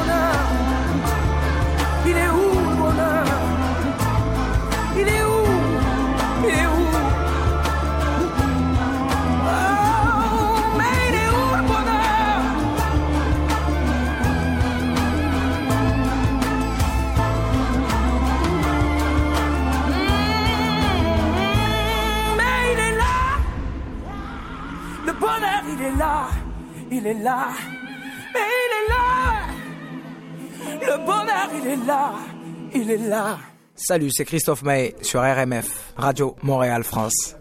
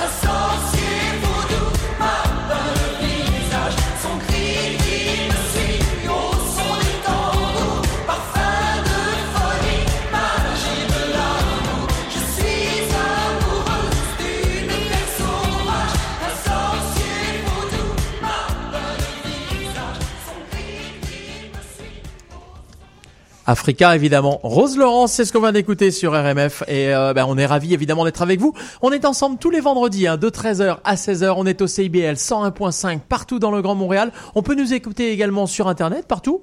Mais exactement, Ah www.rmf-radio.com en direct, non, ça c'est les podcasts, et en direct sur euh, CIBL 101.5.com. Exactement. Et Africa, on aurait pu partir en Afrique. Ah oui, ça aurait parce que bien, avec Anne Pellois, on part chaque semaine dans des destinations un peu folles. Ça peut aller effectivement jusqu'à l'Afrique, mais là je crois que nous allons rester au Québec euh, pour toutes les personnes qui vont fêter les fêtes ici au Québec. Il y a absolument plein de choses à faire.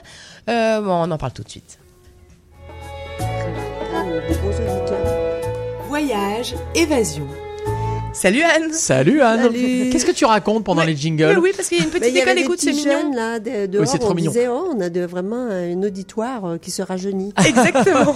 Je, je pense qu'ils ont 5 ans. 5 ans. Euh, c'est euh, exact. Tu nous trouves pour eux des ou ou pour euh, les parents Des activités des activités des activités qui euh, qui vont pas nous ruiner. On a peut-être Voilà. en- on peut avoir envie de bah, d'activités gratuites mais. Ben, ouais, parce que là, on part en- justement, on va partir sur la piste de la gratuité complète. Ok. Parce que je voudrais vous proposer des activités qui ne coûtent rien pour la période des fêtes. Eh ben allons-y. On aime Et ça. pourquoi? Parce que, selon un sondage récent Léger Marketing réalisé pour le Conseil canadien du commerce de détail, les Canadiens vont dépenser pendant le temps des fêtes 792 dollars par personne, dont 77% pour des cadeaux. Ok. Un peu moins au Québec, 503 dollars, mais tout de même pas mal. Donc, euh, pour compenser un peu, moi, je vous propose tout un ensemble d'activités qui ne coûtent absolument rien pour les semaines qui s'en viennent à Montréal et ailleurs. Eh ben génial. Eh ben on t'écoute avec grand plaisir. Bon, on va commencer euh, par euh, ce qui ce qui va finir bientôt, les marchés de Noël. C'est gratuit, mais évidemment, c'est fait pour vous vendre quelque chose. Donc, euh, Ah bah oui, c'est gratuit, Ça dépend mais, si vous vous promenez pour rien ça. ou si vous vous arrêtez. Et voilà. Non mais il y a des super beaux marchés de Noël. Absolument. Donc, je vous donne les dernières dates. Le marché de Noël de Dans les Laurentides, euh, il demeure encore deux dates, le 14 et le 21 décembre. Le marché de Noël des et des traditions dans le Vieux-Longueuil jusqu'au 22 décembre. Le marché de Noël allemand de Québec dont on a déjà parlé jusqu'au 23 décembre. Et dans la Naudière, on vous propose même une route des marchés de Noël.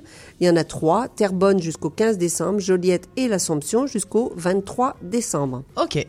Bon, euh, encore deux petites choses à Montréal quand même, ou trois, ou quatre. D'abord le Salon des métiers d'art du Québec, ça aussi c'est gratuit, c'est jusqu'au 22 décembre à la place Bonaventure. Là aussi, ben, pour les yeux c'est bien, mais peut-être aussi pour acheter vos derniers cadeaux. Mais ça, c'est à vous de voir. Exactement, c'est local, on aime Oui. ça. La luminothérapie, euh, ça c'est vraiment gratuit. Dixième édition de ce festival, on pourrait dire, sur la place des festivals, ici même, pas très loin de nos, de nos, studios. nos studios. Ouais. Ça a débuté déjà euh, fin novembre, ça dure jusqu'au 26 janvier. Euh, là, c'est assez curieux comme chose. Je pense que je vais y aller parce que j'ai pas encore vu ça. On vous invite à libérer des créatures bizarres en les appelant, en leur parlant ou même en chantant. Et elles vont s'illuminer progressivement. Et ensuite, ça va vous, on vous promet une fête électrisante. Donc, euh, et en toile de fond, il y a une projection architecturale sur le pavillon président Kennedy de l'UCAM. Ça démarre tous les jours euh, à partir de midi. Et ça dure Parce qu'il fois... fait nuit à partir de midi. Non, je plaisante. C'était une blague. Mais deux jours, c'est bien aussi. Et le 31 décembre, ça sera jusqu'à 1h du matin. Quand même. Euh, toujours à Montréal, justement, pour le 31 décembre, il y a le Party du Nouvel An de Montréal, en fait. C'est dans le Vieux-Port, c'est gratuit. Ça commence à 19h. À 22h, spectacle sur scène gratuit. À minuit, euh, ben, le feu d'artifice. Et ensuite, on danse gratuit. Mais écoute, sympa. On aime ça. ce programme. Mais oui. Alors, je poursuis avec deux musées. Euh, le musée des Beaux-Arts de Montréal, je vous rappelle que l'accès aux collections permanentes est gratuit chaque dernier dimanche du mois, mais Mhm. aussi pour les temps des fêtes du 26 décembre au 2 janvier et en tout temps pour les moins de 30 ans. Ok. C'est Ah bien, ouais. non Ouais, ouais, c'est totalement bien. Un truc pour les enfants, ça c'est à Sherbrooke, au musée des Beaux-Arts de Sherbrooke. Euh, il y a tous les premiers dimanches du mois, de janvier à mai, euh, des ateliers pour enfants euh, avec un art thérapeute. Donc c'est à Sherbrooke, au musée des Beaux-Arts. Ok. Puis j'aime beaucoup, moi, le réseau des économusées, qui sont, je crois, tous gratuits. Euh, il y en a plus, plus de 40 au, au Québec. C'est une belle façon de, de rencontrer nos meilleurs artisans dans toutes sortes de domaines. Euh, je vous parle juste d'un, tiens. Mais bien sûr. Euh, dans Charlevoix, l'économusée du fromage à Baie-Saint-Paul. euh, avec une expo qui s'appelle euh, La goutte de lait et qui présente l'hi- l'histoire de l'industrie laitière au Québec. C'est dans la laiterie de Charlevoix. Euh, c'est un endroit superbe. Ça m'étonnerait que vous ne repartiez pas quand même avec un de leurs fromages, mais bon. Ah, ça, c'est sûr. Mais on a le cas. Moi, je ne suis pas capable. mais Alors, des, des activités gratuites à faire euh, en extérieur. Euh, L'hiver, euh, c'est l'occasion de passer du temps dehors en espérant qu'on ait de la belle neige pour en profiter, ce qui n'est pas encore le cas. Euh, en extérieur, on- normalement, normalement, on peut faire de la marche sur neige, de la raquette, du ski de fond euh, gratuitement. Euh, Il y a plein de parcs, souvent municipaux, qui ont un accès gratuit, comme tous les parcs de l'île de Montréal et ceux de Québec comme le parc de la rivière Saint-Charles, les plaines d'Abraham, le domaine Mézeray. Ailleurs dans la région de Québec, il y a au moins deux sites gratuits que je connais très bien, le parc des chutes de la Chaudière à Lévis, les sentiers du flâneur sur l'île d'Orléans. Tout ça, c'est gratuit. Et il y en a certainement plein ailleurs. J'ajouterais dans les cantons de l'Est le centre d'interprétation du marais de la rivière aux Cerises, c'est à Magog. On peut se balader sur un joli sentier dans le marais.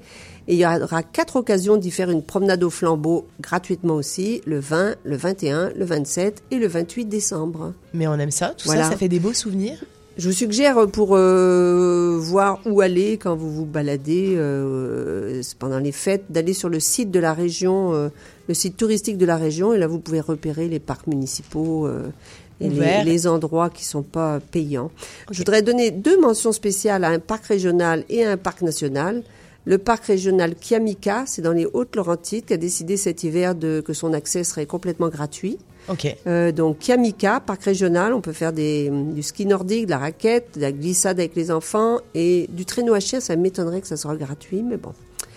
Euh, le parc national d'Oka, euh, c'est pas qu'il est gratuit parce que c'est la CEPAC, euh, c'est payant l'entrée, comme dans tous les parcs euh, de la CEPAC. Mais à Oka, on fait tout de même un effort pour les familles en proposant le prêt d'équipements gratuits, ski de fond et fat bike pour les 17 ans et moins. Fat Donc, bike, ok, c'est cool ça. si vous y allez avec des Ah oui. enfants, voilà, c'est bien. Ça permet de Le tester. patin, le patin euh, facile pour enfin ceux qui savent Non, c'est pas facile. Non, c'est pas facile. Pas facile, moi non, Non, plus, pas je suis pas très bonne, mais bon, je- j'essaie depuis très longtemps. Mais C'est ça, pareil. Moi, j'essaie, je suis du très mal, mauvais, hein, tu vois. c'est- c'est- Hmm. c'est- ouais. Autant le ski, c'est inné chez moi, autant le patin, pas du tout. Ben non, faut être né avec les patins dans les Ben, pieds. c'est ça, n'a pas là été mon cas. Euh, patinoires municipales, généralement, elles sont toutes gratuites, je crois, au Québec. Euh, À Montréal, euh, il y a plusieurs parcs pour pratiquer le patin gratuitement, dont le parc La Fontaine et le lac au Castor sur la montagne. Quand c'est gelé et que la glace est belle, toujours pareil. Ce qui n'est pas le cas. Euh, le sentier glacé de Magog, magnifique, avec le lac Manfred Magog euh, euh, tout près. L'anneau de glace des plaines d'Abraham, que j'aime bien, en plein milieu de Québec. Ah oui. Très bien, euh, gratuit. Plus tard en janvier, la rivière l'Assomption à Joliette et le canal Rideau à Ottawa. Ouais. Et pour finir, alors pour les plus sportifs, un événement vraiment exceptionnel euh, que je- dont j'avais pas connaissance jusqu'à voilà, c'est fait. Une course, là, une course sur le nouveau pont Champlain. Alors c'est à 8 heures le 28 décembre. Rendez-vous au métro La Salle. Euh, la course se fera sur euh, 16 kilomètres. Ils disent chacun à son rythme. Quatre premiers kilomètres jusqu'à la pointe nord de l'île des Sœurs. De là, accès à la piste multifonctionnelle sur le nouveau beau pont Champlain.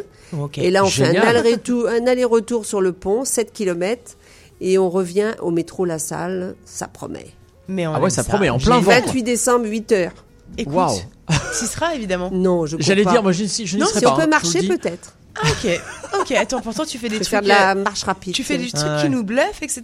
Et pas de course. Non, pas de course. Ok, Je peux pas d'accord. tout faire, tu sais. Pas- Merci je- beaucoup. Je ne suis pas cas. parfaite. Merci beaucoup Anne Pelloise. C'était Voyage Évasion. Bon là on a quand même le plein d'activités euh, pour faire plein de choses et pour euh, voilà pour pour profiter en tout cas du Québec euh, et puis sans, sans dépenser. euh. Les, les bons souvenirs ne sont pas forcément des souvenirs euh, avec lesquels on a dépensé. Mélanie Boud me dirait non non non euh, il faut dépenser pour le vin. Mais euh, là en l'occurrence euh, Plein de bonnes idées. le vin, oui. Ben oui, c'est ça, exactement. Alors, allez, si on écoutait le téléphone, c'est un peu bizarre dit comme ça, mais vous allez tout de suite comprendre. C'est tout de suite et c'est bien sûr sur RMF, on est ensemble jusqu'à 16h, restez avec nous.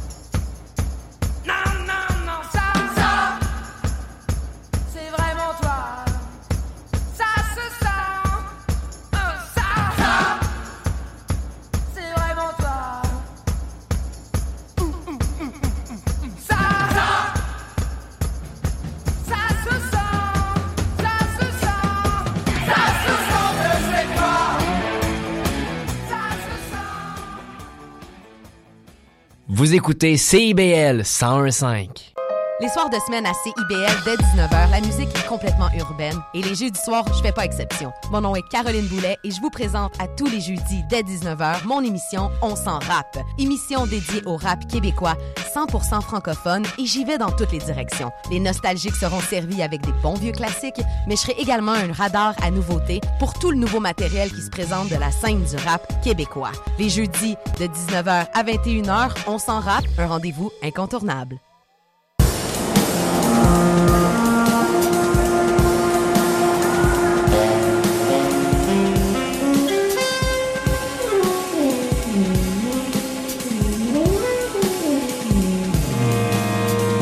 Jazz actuel, toutes les tendances, les albums les plus récents.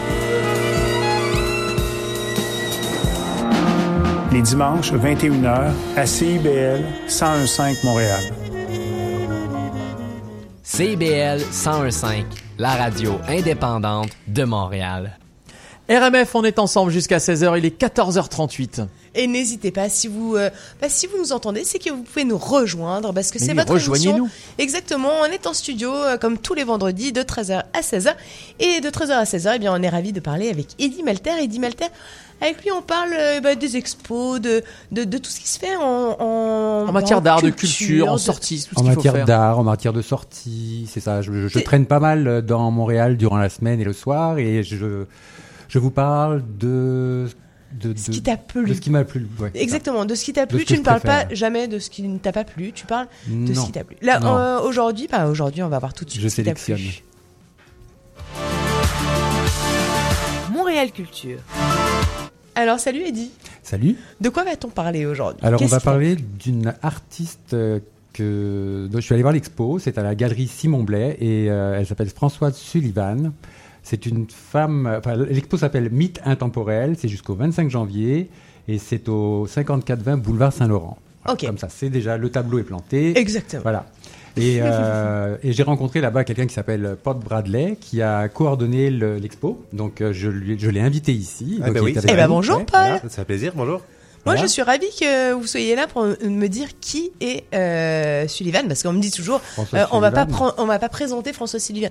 Pas quand même, euh, n'hésitez pas quand même un petit peu. Ouais, hein. on oui, a le droit de, de pas forcément, euh, voilà. C'est bien entendu. Ouais. Donc moi, je vais aller voir cette expo parce que c'est une, une artiste que j'adore, une artiste multidisciplinaire. Euh, elle se fait connaître comme danseuse. Ok. Donc euh, chorégraphe aussi, sculptrice, photographe. Et c'est en, quatre- en 1980 qu'elle décide de se consacrer uniquement à la peinture. Il faut savoir que c'est une femme qui est née en 1923. Ok. Et qui peint toujours. Alors, euh, madame, tout mon respect.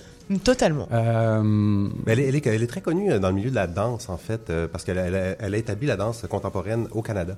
D'accord. C'est, euh, Juste rien que ça, c'est déjà. Ah oui, énorme. ah En oui, soi, c'est énorme. ok. Quand on sait le succès de la danse contemporaine au Canada aujourd'hui. Ben voilà. Mhm. Donc, elle, elle est partie, de- elle fait partie des pionnières qui ont amené la danse contemporaine au Canada. Donc, en- dans le milieu de la danse, tout le monde connaît François Sullivan. Ok. Après ça, ben, dans le milieu de la peinture aussi, dans le milieu des arts visuels par la suite. Et, et- et maintenant, tous les auditeurs de CIBL vont apprendre à la connaître. Eh ben c'est Ben ça. oui, oui, oui. Mais Et- c'est ça, et- ça mérite de dire les choses, euh, de dire les choses quoi. Sinon, Oui, c'est euh, bien. voilà. Et, et c'est bien de trouver un artiste qui s'exprime de, de, de plein, plein, plein, plein de façons. Mais totalement, sans étiquette. Voilà. Donc, euh, en 2000, elle crée une série qui s'appelle Hommage, et ça, c'est une, une toile qui me touche beaucoup parce que, euh, en fait, elle fait un hommage à Philippe Glass, entre autres, euh, qui est un compositeur-interprète canadien que j'adore, qui a composé beaucoup pour la danse contemporaine aussi d'ailleurs. Oui. Oui. Ben, puis, euh, puis elle, a- elle a fait toute une série d'hommages justement en, en l'honneur d'autres- artistes, euh, souvent des artistes qui sont décédés, et donc elle voulait leur rendre un hommage par euh, le biais d'une toile. Mhm. En 2013, elle crée une série qui s'appelle Arundel, qui est, à mon sens, euh, euh, extraordinaire, notamment Prélude 1 et 2, dont tu peux nous parler? Oui, ben, alors, quand on appelle ça prélude, c'est vraiment des, des toiles qui ont amené la série. Donc, euh, des fois, elle va faire des petits, des plus petits tableaux et euh, ça nous permet de découvrir ce qui s'en vient. Elle a appelé ça Arundel parce qu'elle a un atelier euh, dans la ville d'Arundel et, euh, et- c'est des tableaux où on, on peut voir un fond qui est très, très, très vibrant, qui, qui montre, qui révèle un peu sa, sa mécanique de peinture, si on veut. Et, et, et à l'avant, il y a, des, il y a toujours des formes très colorées. Donc, c'est une... ça, c'est du dessin. Est-ce que, est-ce que tu peux nous décrire un petit peu le dessin? Parce qu'on est en radio. Hein Oui, oui, Est-ce que oui, tu peux nous décrire un peu les, les toiles? Mais souvent, les gens, ben, les gens, il y a des gens qui ont, qui ont décrit, comme vu qu'elle venait de la danse, comme étant une espèce de rythme et une vibration, ce qui est pas faux. Euh, mais elle joue beaucoup avec les, euh, on appelle ça les, euh, elle, elle-même l'a appelé la série Edge Down à un moment donné, donc avec- les côtés de la toile. Donc il y a tout le temps une petite couleur qui apparaît, puis elle, fonctionne par addition, donc elle va toujours rajouter et on peut sentir la touche de l'artiste parce que faut le dire, François Sullivan est signataire du refus global, donc elle fait partie du, du mouvement automatisme. Euh, donc pour pour, pour, euh, pour tout dire, euh, il y a un groupe de peintres sous, euh, qui ont rencontré Bordua. Je ne sais pas si vous êtes familier avec Bordua. Donc lui, c'était leur mentor, si vous voulez. Donc, euh, et ils ont écrit un manifeste qui disait qu'on va, on va arrêter d'avoir peur, on va mettre l'art de l'avant, la joie, la folie, euh, ben, peut-être pas la folie, mais c'est à lire euh, le refus global. là. il, nous, il nous faisait dire ça au cégep, en fait. euh, Ok. Et puis c'est ça, c'est un groupe. Donc il y avait pra- pratiquement la parité entre les hommes et les femmes dans, dans, dans le groupe. Il y avait euh, un psychiatre qui était dans le groupe, qui, qui, qui, qui était un de ceux qui a fondé euh, l'hôpital. Euh, donc euh, c'est ça. Donc c'était tout un groupe. Il y avait des danseurs, il y avait Pierre Gauvreau, des écrivains, euh, il y avait des, euh, des, des peintres. Donc puis on a retenu parmi les peintres Riopel entre autres. euh, Mhm. Ok. Donc, Oui, dont on avait parlé. que- Le- le- alors, c'est c'est un collectif, en, en gros, d'artistes. Et ce collectif, euh, donc elle, en- elle en fait partie. Et À cette époque-là, elle en fait partie. Et, et, euh, et euh, aujourd'hui, on est plus axé sur sa dernière expo qui s'appelle qui s'appelle Mythe intemporel. Ok. Donc qui est en ce moment à la galerie. Oui, oui. Euh, et, et, et elle a une démarche très particulière. Et je trouve que c'est c'est bah, l'histoire. Tu vas nous la raconter en fait. Comment est née cette expo Oui, ben, en fait, comme toute expo a une histoire, c'est, c'est, on- je pensais, quand, quand on avait trouvé le nom ensemble, Mythe intemporel, euh, qu'elle continuerait au là où elle était rendue, donc avec des, des grandes formes un peu obliques, euh, des, des- des grandes plages de couleurs assez joyeuses. euh, et, et là, il est survenu, euh, pen- pendant qu'elle était en train de se préparer à l'expo, euh, le, le- le décès de son fils, euh, d'un de ses fils. Donc, elle a quatre enfants qui sont très importants pour elle parce qu'elle a toujours fait l'art et la vie, une espèce d'union. Donc, l'art et la vie, ça doit cohabiter. Et, et donc, ça l'a touché très profondément. Et euh, parce qu'elle voulait amener ses quatre enfants en Italie, où elle avait déjà passé deux ans, et elle voulait faire cette espèce de réunion familiale, puisqu'elle avait déjà été en Italie en famille. Et donc, le fait que son fils meure, ça l'a un peu tout défait ses plans. Et elle m'a dit, Paul, il n'y aura pas de rouge dans l'exposition. Ok. Donc, elle s'est mise à faire des tableaux. Mais tout ça, il faut comprendre que ça se passe environ trois mois avant le début de l'expo. La salle 1 à la galerie est assez grande. Donc, elle, elle décide de changer un peu sa manière, de- de- de- de- de- d'utiliser des tons rabattus et de pas utiliser les trois immenses tableaux qu'elle avait déjà commencé à faire. Donc là, je- euh, c'est- fascinant. Elle a réussi à créer une exposition en très peu de temps, en fait, et euh, en utilisant la méthode automatisme euh, à, bo- à bon escient, là où elle en est rendue, en fait. Oui, c'est ça. C'est quoi, la méthode euh, automatisme Ben, il y a une idée, euh, il y a- beaucoup de littérature sur le sujet, mais il y a l'idée de d'y aller en direct, euh, d'être dans l'instant, en fait, d'habiter l'instant et de, de, de, de- certains vont dire laisser des, des, des, des forces euh, latentes qui sont en nous s'exprimer. C'est- la technique de c'est la technique de la de la de la méditation et sur lequel tu parce que Eddy tu fais un peu ça. euh, on- oui, moi, moi je, travaille un peu comme ça, c'est vrai. Bah oui. Mais mais euh, mais euh, elle c'est tout autre chose. Dire, Non, mais suis elle, tra- elle travaille elle travaille aussi, tu sais, tout ce qui est euh, au niveau euh, transparence, au niveau. Moi, c'est ce que j'aime beaucoup dans sa peinture, c'est que elle te elle travaille avec une couleur qu'elle va par son coup de pinceau euh, faire ressortir et tu, tu, tu as euh, tu as devant toi une œuvre gigantesque qui est très profonde, qui raconte plein de choses et tu ressens vraiment des choses quoi. Ok. Et, et, euh, et dans cette expo, c'est ce que c'est ce que j'ai aimé, c'est que dans son histoire qui lui arrive avec son fils qui disparaît, elle arrive à, à- à- avec cette fameuse transposition de couleurs et cette transparence et en même temps ce, ce- cette espèce de fondu qu'on voit autour de chaque euh, pièce du puzzle de son Mhm. œuvre, on peut dire ça? Oui, on pourrait dire ça. Euh, elle ressort, elle dégage énormément d'émotions, énormément, énormément. C'est un beau travail. Puis son coup de pinceau, j'adore parce que tu peux lire sur ses toiles le, le, le, la, la, la Le trace, la trace de son, de son émotion à ce moment-là. Et je trouve ça très fort, très profond. Et Chaque coup, chaque coup de pinceau, en fait, est, est une décision. C'est ce qu'elle m'a dit quand, quand, quand elle, euh, elle trouvait la manière de faire cette exposition-là. Le premier tableau est tout le temps le tableau pivot où tu t'installes une, une, euh, euh, ta, ta nouvelle composition, en fait. Puis elle me disait c'était beaucoup de décisions, en fait, parce que tout était nouveau. Dans, dans- donc, chaque coup de pinceau est pensé. Elle est, l'artiste est présent. C'est une présence de l'artiste, en fait. Juste un truc en tant en tant que coordinateur d'exposition, c'est quand même un peu tendu euh, quand t'as ton artiste à qui il arrive effectivement un drame, mais aussi le fait de, bah, de- d'avoir très peu de temps en fait pour monter le. C'est, Ben, la gouttelette au fond, non Ça pas? permet de, en fait, je dirais de, faut être à l'écoute. Puis en fait, euh, Françoise, euh, du haut de ses 96 ans, euh, elle m'apprend beaucoup, hein, parce que je veux dire, les premières expos que j'avais faites avec elle, on avait été à Baie-Saint-Paul. Et tu sais, on résiste toujours, on a son idée fait, on a ses plans. Puis j'ai compris qu'avec elle, elle voulait toujours montrer ses tableaux les plus récents. Ça fait partie de sa manière. euh, et, et, et, et je le comprends. Tu sais, elle est, elle, est elle est contemporaine depuis des années. Et Ouais. c'est en amenant ses, ses dernières créations. Donc, euh, faut être à l'écoute de l'artiste, mais en même temps, faut la protéger parce qu'à 96 Bien ans, sûr. elle peut arrêter de peindre n'importe quand. euh, tu te dis ça, donc tu, tu trouves des solutions. Tu te dis bon, peut-être utiliser d'autres tableaux. Elle veut plus utiliser de rouge. Combien on a d'autres tableaux qui sont pas rouges Et là, j'ai revisité tous ces tableaux qu'elle avait en réserve. Et elle m'a proposé un tableau un peu plus ancien. Elle a dit, lui, on pourrait le mettre ensemble, il ferait écho. Et à partir de là, j'ai commencé à fouiller dans ces années-là, voir s'il n'y aurait pas d'autres tableaux. Donc, il y a trois tableaux dans l'exposition qui, qui ressortent de son passé, mais qui sont en écho avec ce qu'elle fait aujourd'hui. Donc, euh, Et, que- ça- et ça marche très bien, je trouve. Ah, merci. C'est vraiment, euh, c'est très fort. Mm. Écoutez, du coup, on y va, on y va. Est-ce que tu peux nous rappeler euh, où c'est et euh, Oui, c'est à la euh, galerie euh, Simon Blais. Elle s'appelle. Françoise Sullivan et c'est jusqu'au 25 janvier.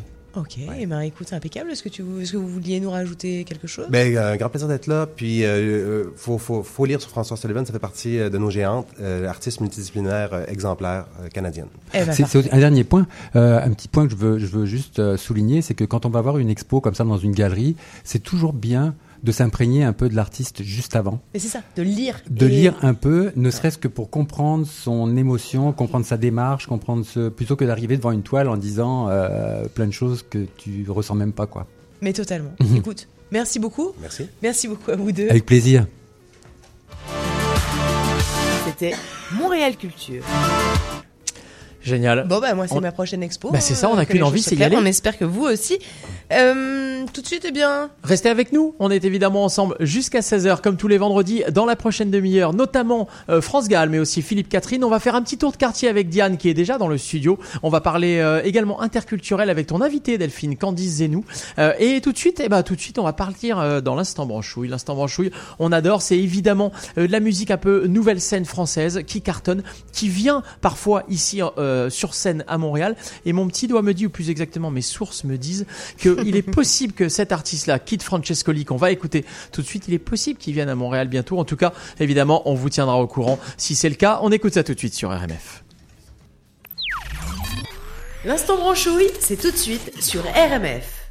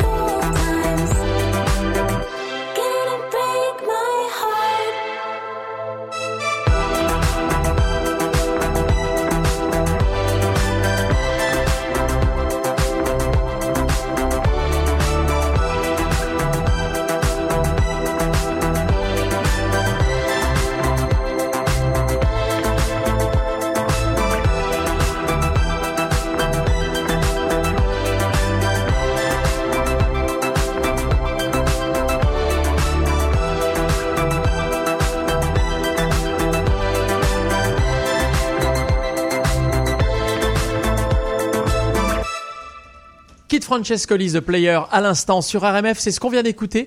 Euh, ça donne la pêche, hein, cet instant branchouillé. Ouais, et puis c'est un peu ta cam, euh, j'imagine un petit peu Diane Martin Grazer qui Ah oui, vient totalement. rejoindre. Parce Toujours sur le que voilà, c'est ça, les, euh, bah, le, le branchouille, tout ça. C'est Ouais. un peu toi, chaque semaine, tu nous donnes ton adresse, ton, ton, ton lieu trendy où il faut aller euh, traîner ses guêtres. Euh. Aujourd'hui, c'est à Griffintown, je crois Ouais. qu'on va. Le tour du quartier. Alors, salut Diane. Salut Diane. Bonjour les amis, bonjour les auditeurs. Eh bien, effectivement, ces temps hivernaux qui annoncent la fin de l'année, j'avais envie de revenir vers un des quartiers qui m'a beaucoup inspiré lorsque j'ai fait mes premiers pas de, de freelanceuse. Donc, c'est Griffintown. Donc, euh, vous allez encore dire que je parle de patrimoine industriel, de gin tonic. Non, pas du tout. Ben, Oh, oui, ça, le gin tonic, c'est la base. C'est comme ça, c'est ton label, c'était estampé gin tonic. Voilà, tu vois. Exactement. Et euh, patrimoine euh, industriel, oui, un petit peu. Donc, euh, donc non, là, je vais vous parler euh, de l'Arsenal et euh, d'une boucherie que j'aime beaucoup. C'est la boucherie du Grinder. Ok. Bah oui. Donc, euh, je vous parle déjà de le, le contexte du quartier euh, de Griffintown. Euh, c'est que au 19e siècle à Montréal, euh, Montréal connaît un essor économique avec la construction d'une ligne de chemin de fer et celle du canal La Chine. Fonderies et manufactures s'installent de part et d'autre du, du cours d'eau artificiel. Puis, suite à un déclin économique et suite à la fermeture du, canal, les activités cessent. Donc Verdun, Saint-Henri, Pointe-Saint-Charles sont, sont plutôt dans le rouge à ce moment-là. Donc bref, il ne restera que des artefacts euh, sans âme euh, qui y travaillent. Donc euh, maintenant, plus tard, il y a les restos, les entreprises, les galeries, et les résidences d'artistes qui réinvestissent les, lieux abandonnés et, et, qui, ont, qui étaient laissés aux mains des graffeurs aussi. Et, et maintenant, euh, toutes ces, ces entreprises et ces, ces lieux-là deviennent euh, les gardiens euh, de ce patrimoine florissant. Donc la semaine dernière, euh, Eddie Malter nous parlait de l'arsenal à travers l'expo Van Gogh. Exactement. Donc euh, moi je vais, je vais vous parler de l'histoire un petit peu de ce lieu-là. C'est une fondation privée d'art contemporain avec euh, des collections permanentes et des superbes expositions temporaires. Donc à chaque fois que j'y suis allée, j'y suis sortie émerveillée et avec encore plus de questionnements euh, et une aspirine dans un verre parce que je savais pas trop. euh, Tu t'es très aspirine, hein, mais ça c'est genre, on sait pas si le, le jean ou l'art. non, non, non, c'est parce que c'est, c'est, c'est, c'est des. Il y a beaucoup de questionnements suite à, à leur, euh, leur collection euh, temporaire. Donc, euh, c'est le théâtre euh, de, rayonnement canadien et international dans 50 000 pieds carrés d'exposition. Donc, à l'origine, c'était, c'est un couple de philanthropes, Pierre et Anne-Marie Trahan, qui a décidé de propulser l'art plu- pluridisciplinaire à partir de 2011. Donc cet ancien édifice, voué à la production navale, héberge aujourd'hui des œuvres monumentales, tout en ayant pris le soin de garder le style original des lieux. Donc ensuite, euh, dans Griffintown, je vais vous parler d'un petit coup de cœur pour, euh, pour le temps des fêtes. C'est pas mal d'y aller. C'est une boucherie euh, qui est merveilleuse. Euh, le, le- c'est en fait cette boucherie, ça a un rapport avec le grinder. Je sais pas si vous connaissez les restos. Bien sûr. Donc au- au- on ne peut pas remettre en question la qualité des, tartares euh, faits par le chef et, euh, et remettre en question également la, décoration du, restaurant.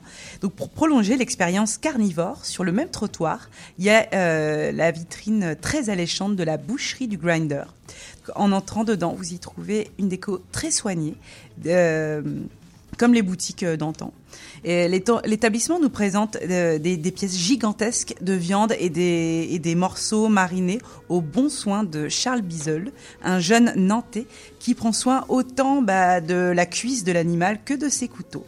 Donc voilà, je vous invite vraiment à visiter cette boucherie. Et euh, Bah, c'est le moment en plus de ça. Exactement. Je Ouais, pense que moi c'est le fin d'année, on peut se faire, euh, on peut se faire plaisir parce que la viande est, très bonne et, et vraiment de qualité. Ok. Donc euh, À la fois, c'est le, c'est le moment, c'est le moment, c'est le moment si vous mangez de la viande. Si vous ne mangez pas de viande, Exactement. mangez pas. Exactement. C'est pour Tout les monde- carnivores. Tout le monde fait ce qu'il a envie et c'est totalement mais la, la totale liberté sur RMF. Merci. Tu voulais rajouter Non, non, mais c'est juste que la vitrine est très jolie, donc même si on mange pas de viande, on mange avec les, les yeux, c'est tout. Pas mal. Très bien. Merci beaucoup, Diane. C'était le tour du quartier. Attends, je voudrais quand même euh, rajouter un petit Oui. truc parce que euh, peut-être que les parents de Diane nous écoutent et je voudrais quand même les rassurer. Euh, Diane ne boit pas que du gin. Euh, Oui. Je sais qu'on nous écoute quand même Elle ne beaucoup boit en pas à l'antenne, C'est ça, elle ne boit pas à l'antenne. Si Elle- on croire, on parle beaucoup de cette Mais- affaire de gin, mais rassurez-vous, je, je, je, je suis sympa quand même. Hein, je, je ménage un peu ta famille parce que je voudrais pas non plus les paniquer. Non. Bon, en tout cas, restez avec nous. On est ensemble sur RMF. On est bien. Il est 14h59, bientôt 15h. On est ensemble encore pour une heure euh, jusqu'à 16h comme tous les vendredis. Lui, il est acteur, mais il est aussi chanteur. On l'adore. Il est un peu déglingué. Et C'est il sera génial. totalement à Montréal bientôt. Mais On oui, vous c'est qui bah, On vous préconise d'aller prendre des places. C'est Philippe Catherine, bien sûr. Ouais. C'est le sœur, j'adore. Et c'est tout de suite sur RMF.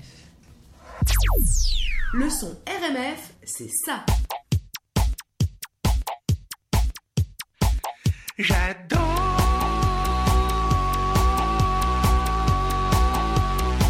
Regarder danser les gens,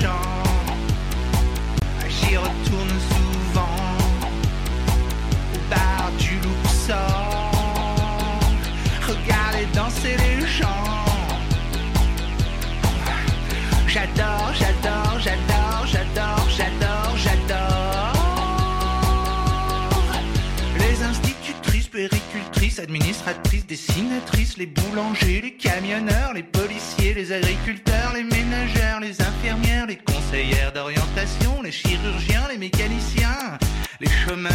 J'adore.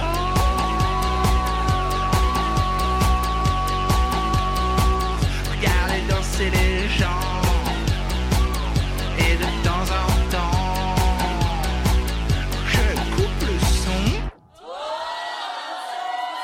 Et je remets le son. Je coupe le son.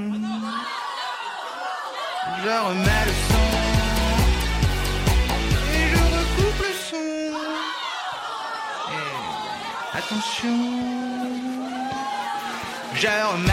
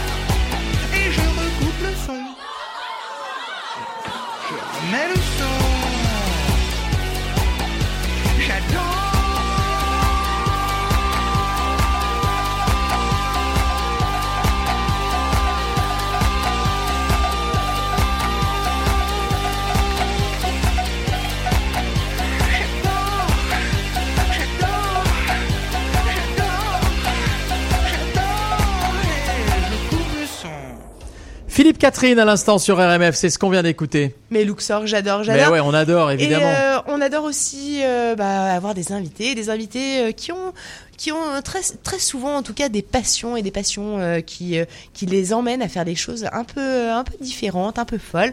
Euh, alors aujourd'hui évidemment, c'est une émission euh, d'avant-fête un peu spéciale comme toutes les émissions un peu spéciales, on a fait un peu une entorse à notre règle. Chaque semaine, on est évidemment super sollicité par moult de personnes pour intervenir dans l'émission et particulièrement par des associations, des causes, des initiatives personnelles ou euh, des opérations de crowdfunding, etc.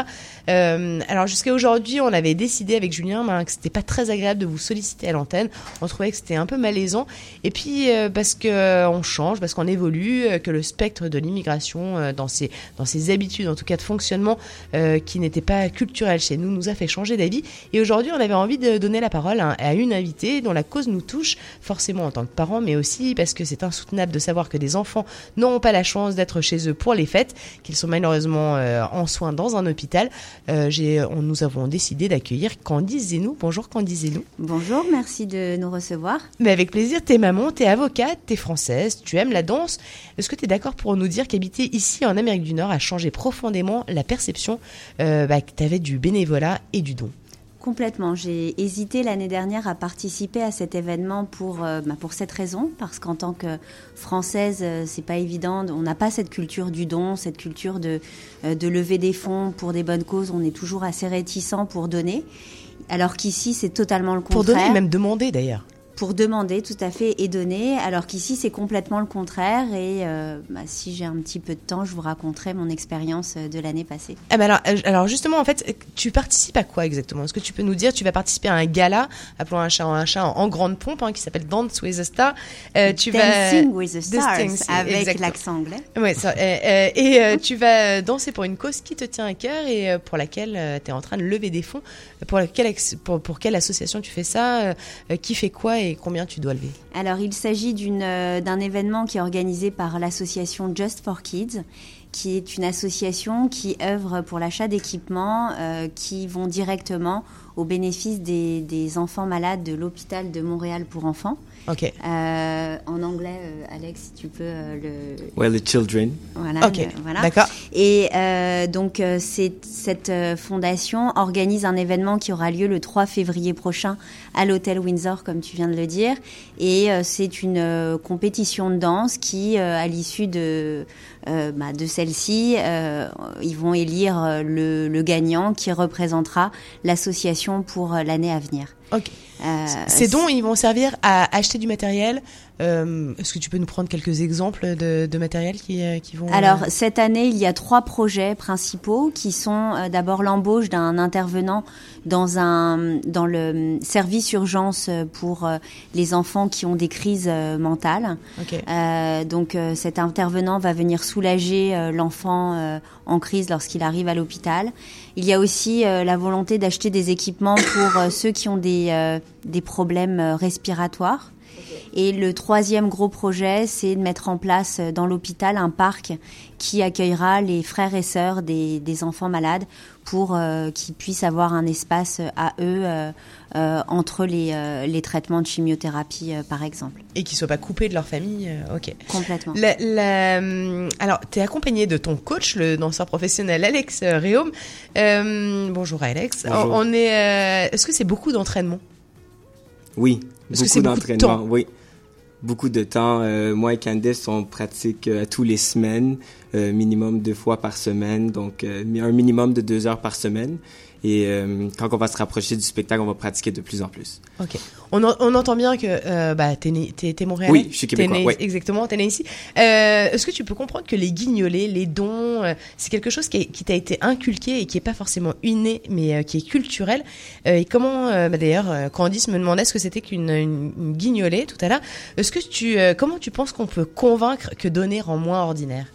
Ben moi, je pense que c'est très important, surtout pour la cause, pour les enfants malades, euh, qu'on donne un peu d'argent. Ça fait pas beaucoup de différence dans notre vie, mais pour la vie de, de ces enfants malades, ça fait une grande différence. Donc, si on peut donner un peu pour faire une grande différence, ça, je pense que c'est très important. Mais c'est ça, c'est donner un peu ne va pas rendre pauvre. En fait, Exactement. il faut donner euh, à hauteur de ses à hauteur de ses Exactement, exactement. Cette année, euh, vous, êtes, vous êtes en train de danser, vous êtes en train de danser sur Michael Jackson. Oui.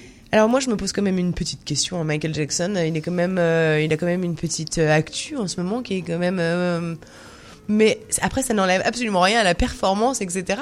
C'est drôle. C'est vous qui avez choisi le thème ou c'est Dancing Donc, c'est Dancing with the Stars qui nous ont euh, imposé le thème des années 80, Ok. dont la Michael Jackson. Donc, ils nous ont donné cette chanson et c'est quand même une chanson assez joyeuse. On danse sur euh, Pretty Young Thing. Donc, euh, on essaie juste de rendre ça amusant pour que ça soit amusant à regarder. Mais, mais et ça l'est, ça l'est certainement parce que c'est quand même un génie euh, du euh, ouais de la de la danse, de l'expression. Il a quand même sacrément inventé quelque chose et Tout on aime fait. ça. Euh, est-ce que les- l'événement est ouvert à tous? Complètement. Donc euh, le 3 février prochain, euh, le- les, les places d'ailleurs sont, sont en vente. Également, il y a des places VIP euh, jusqu'au 17 décembre prochain qui peuvent être achetées sur, sur la page qui m'est dédiée. Et, qui, et sur la page de la fondation également. Et sinon, le- le- l'événement donc est ouvert à tous. Euh, Donc Just for Kids, euh, Oui. l'association. Et euh, évidemment, on a une énorme pensée pour tous ces enfants malades, mais également les adultes et toutes les personnes qui vivent des difficultés en ces fêtes. Euh, un, on le dit, un, un- don raisonnable ne rend pas plus pauvre, mais rend meilleur, c'est certain. Est-ce que est-ce que tu est-ce que tu vois moi je me souviens très bien qu'on me disait mais euh, en fait je, je comprenais pas forcément le mot ordinaire et de me dire euh, bah cette personne là est ordinaire mais en fait finalement est-ce que tu trouves que de, de te bah, t'être lancé dans une dans une action bénévole etc de, de t'engager en tout cas ça te rend ça te fait passer en tout cas de ordinaire à extraordinaire Alors, euh, que je tu me suis jamais posé la question et je me la poserai jamais. Euh, j'ai participé à l'événement l'année dernière à travers ma fille Lisana qui euh, qui a fait également avec Alex euh, justement euh, euh, une chorégraphie et qui a levé des fonds pour ses enfants malades. Euh, pour moi, ça a été. J'étais réticente, comme je te le disais au début, parce que c'était pas du tout dans ma culture et ma mentalité de de, de lever 10 000 dollars. En fait, on n'a pas précisé, mais je dois lever 10 000 dollars d'ici le, le 3 février prochain. Euh, mais pour moi, lorsque j'ai assisté à cet événement, c'était une évidence de concilier à la fois la danse, qui est ma passion depuis toujours. Je suis avocate ici à Montréal euh, depuis que je suis arrivée, mais euh, j'ai toujours été passionnée de danse et à travers, euh, enfin en dansant avec Alex, on s'amuse beaucoup. Mais pour moi, ça a été une évidence de dire, je vais mettre à disposition la danse et ce que je sais faire. euh, au bénéfice de ces enfants et euh, il y avait quelques enfants présents à cette soirée et de voir juste un sourire sur, euh, sur leur visage. Pour moi, c'était, euh, je me pose pas la question si je suis ordinaire ou extraordinaire ou euh, c'est juste, je suis une femme et, et je suis maman. Euh, j'ai des enfants en bonne santé, euh, mais ça peut arriver à toutes les mamans. Donc, euh, euh, c'est juste même donner un tout petit peu, mais juste donner pour que leur vie soit meilleure. C'est plus la, la vie des enfants qui doit être meilleure et pas moi euh, être extraordinaire ou pas. C'est ça. C'était Ouais. pas le débat. C'est ça. Non, mais c'est se décentrer, mais c'est aussi quelque chose. Bah, c'est aussi. euh, c'est bien quand tout le monde est gagnant aussi. Enfin, tout à vois, fait, euh, tout à fait. Bon, moi, je j'y trouve mon plaisir dans, dans la danse et le partage et le spectacle et. euh, Et alors justement, j'allais en venir parce que je tu vas me, tu vas me dire, tu vas m'arrêter si je me trompe, mais je trouve que là c'est le combo parfait, c'est-à-dire que tu trouves une activité qui euh, qui te permet de, faire du bénévolat, mais une activité qui est déjà une passion, etc. Et tout tout se rejoint. Et, euh, et ça fonctionne. Je, je suis pas sûre que d'aller euh, faire du bénévolat un peu à contre-cœur pour te dire il faut que je, il faut que en fait il faut que je m'en fasse. En, réalité, le bénévolat c'est aussi s'écouter et mieux se connaître, etc. C'est aussi Ouais, c'est Ouais, tout à fait, c'est ça. Donc l'événement Dancing with the Stars, ça nous permet de s'amuser quand même en levant des fonds pour les ça, enfants. On a la soirée et tout, donc c'est gagnant-gagnant. C'est gagnant-gagnant et c'est ce qui permet aussi de fonctionner et euh, bah, qu'on ait envie de donner. Exact. euh, Et aussi de donner euh, le goût, comme on dit ici. euh, on a un partenariat euh, Québec-France, enfin. Canada-France. Donc on s'entend très bien, on œuvre dans la même cause, donc continuons. Eh ben totalement, on aime ça. Merci beaucoup, merci. Merci On- à vous. on, pour- juste pour nos auditeurs qui voudraient donner, euh, quelle est l'adresse? Alors l'adresse, on la mettra peut-être sur, euh, sur le site, donc il faut aller sur le site de la fondation. Euh, Just for Kids, euh, aller sur euh, le lien euh, de, de l'événement, donc euh, Dancing with the Stars, et euh, donner, donc choisir le danseur. Donc mon nom c'est Candice Zenou. Euh, il faudra pas taper un, mais juste taper euh, Candice Zenou et donner.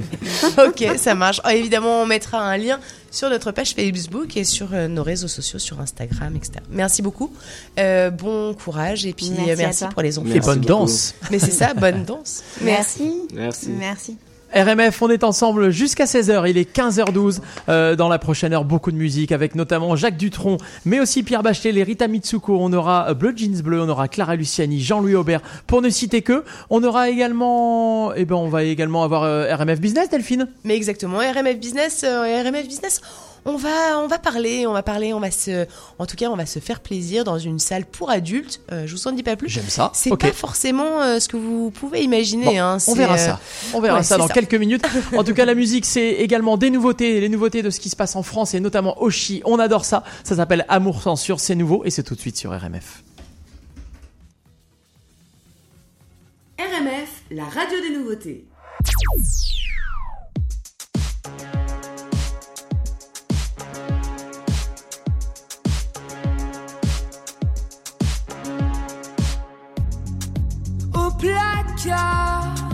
Mes sentiments, surtout ne rien dire et faire semblant, être à part, un peu penchant, au bout du navire.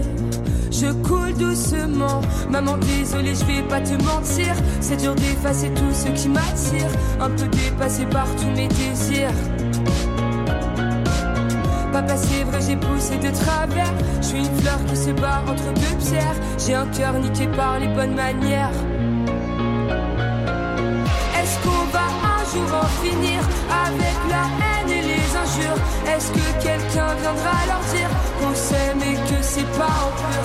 Pour pas que je pense à en finir, beaucoup m'ont donné de l'allure. Pour le meilleur et pour le pire, je prendrai ta main un jour, c'est sûr.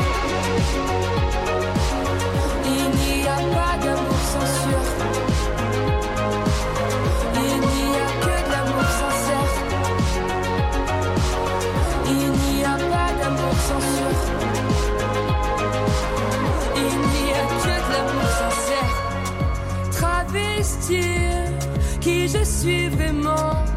Faire taire la rumeur. Les mots sont tranchants. Se mentir à s'arracher les dents. Il cherche un docteur, on souffre sans être souffrant. Maman, désolée, j'ai pris tes calmants. C'est pas que je voulais partir, mais c'est violent. Je voulais juste dormir un peu plus longtemps.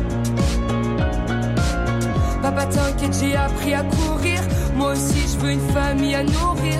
On s'en fout près de qui je vais m'endormir. Est-ce qu'on va un jour en finir avec la haine et les injures? Est-ce que quelqu'un viendra leur dire qu'on s'aime et que c'est pas en pur? Pour pas que je pense à en finir, beaucoup m'ont donné de l'allure. Pour le meilleur et pour le pire, je prendrai ta main un jour, c'est sûr. Est-ce qu'on va un jour en finir avec la haine et les injures? Est-ce que quelqu'un viendra leur dire qu'on s'aime et que c'est pas en pur Pour pas que je pense à en finir, beaucoup m'ont donné de l'allure. Pour le meilleur et pour le pire, je prendrai sa main un jour, c'est sûr. Il n'y a pas d'amour sans sûr. Il n'y a que de l'amour sincère. Les enfants, c'est pour un homme et une femme. Il n'y a pas d'amour sans sûr. Ce n'est absolument pas pour des homosexuels. Il n'y a que de l'amour sincère. De plus en plus de gays à la télé, donc euh, les gens se posent des questions sur eux-mêmes. Ça se propage en fait comme, euh, comme une maladie qui se propage. Et puis alors avec des chiens, puis avec des chats, des singes, et puis quoi après? Alors disons que ça fait partie du mal parce que ça ne va pas dans le sens de l'amour qui a été donné par Dieu entre un homme et une femme. Michel, Juliette, Jean-Jacques, Eddie, Alain, Véronique, Johnny, ils sont tous sur RMF.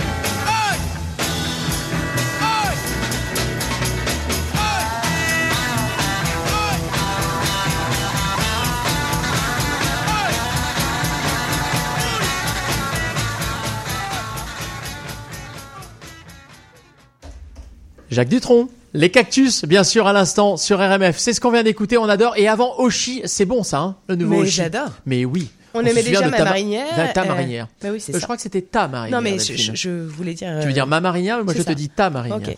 Enfin, notre marinière. Allez, notre marinière, va pour ça. Notre marinière, euh, c'est Noël, euh, c'est Noël. Et, Ah bon? euh, Non, bah, pas encore quand même. Ouais, enfin, c'est la Ça période. s'en vient. euh, Oui. ouais, exactement, Oui. de Noël. Et même si c'est pour beaucoup une fête centrée autour de la famille et des enfants, il est temps pour nous maintenant de parler euh, bah, salle de jeu pour adultes, euh, Ah. des, de cadeaux d'exception en tout cas, parce que Noël doit quand même être une fête aussi d'adultes. Et nous sommes ravis eh bien d'accueillir la conservatrice euh, d'art Anne Roger et parler plus précisément cave à vin, euh, art, fabrication locale, marché du haut de gamme et du luxe à Montréal, euh, export d'activités, événements pour fédérer les passionnés euh, de vin et d'art. C'est tout de suite. RMF Business. Bonjour Anne Roger. Bonjour, bonjour Delphine. Ah, Mais bonjour. Alors comme euh, bah, comme je le disais, hein, tu es art curateur, c'est-à-dire euh, conservatrice d'art. On va parler de ton parcours professionnel. Qu'est-ce qui t'est amené ici à Montréal et où est-ce que tu t'es formée? Alors, je me suis formée en France, à Paris. Euh, moi, j'ai un cursus en histoire de l'art. Euh, et ensuite, j'ai eu des, des expériences professionnelles en milieu de vente aux enchères avec des collectionneurs. Donc, j'ai toujours été très proche des collections d'art et donc de la conception aussi d'expositions. Je suis arrivée à Montréal après avoir voyagé un petit peu partout en Europe. Il y a sept ans. En Italie, je crois. Oui, c'est ça. J'ai vécu à Rome, à Florence, à Londres aussi un petit peu. Est-ce que c'est des passages un peu obligés euh, quand tu bosses dans l'art, tout- toutes ces places-là? C'est très bien de voyager. En Mais effet, c'est il faut multiplier les expériences. Euh, les formations sont très importantes, mais l'expérience, c'est ça. C'est ce qui te construit et c'est ce qui te permet en fait de te spécialiser aussi. Et c'est ce qui te construit là, en gros, euh, aussi. Oui. Qu'est-ce qui aujourd'hui t'a amené à concilier l'univers de l'art et du vin? Alors moi, j'ai toujours été passionnée en fait par la gastronomie et par les sens, euh, le palais, les plaisirs en bouche, et donc pouvoir travailler dans une euh, compagnie qui me permettait de m'exprimer en termes d'art, donc de faire des sélections artistiques, des collaborations avec des artistes, mais aussi de concilier euh, la découverte du vin.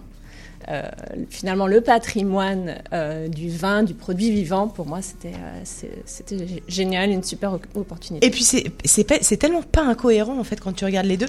Est-ce que est-ce que tu peux me dire donc ce que vous faites chez Cellart Est-ce que est-ce que tu peux Ouais. nous décrire Ouais, un ouais. projet de cave?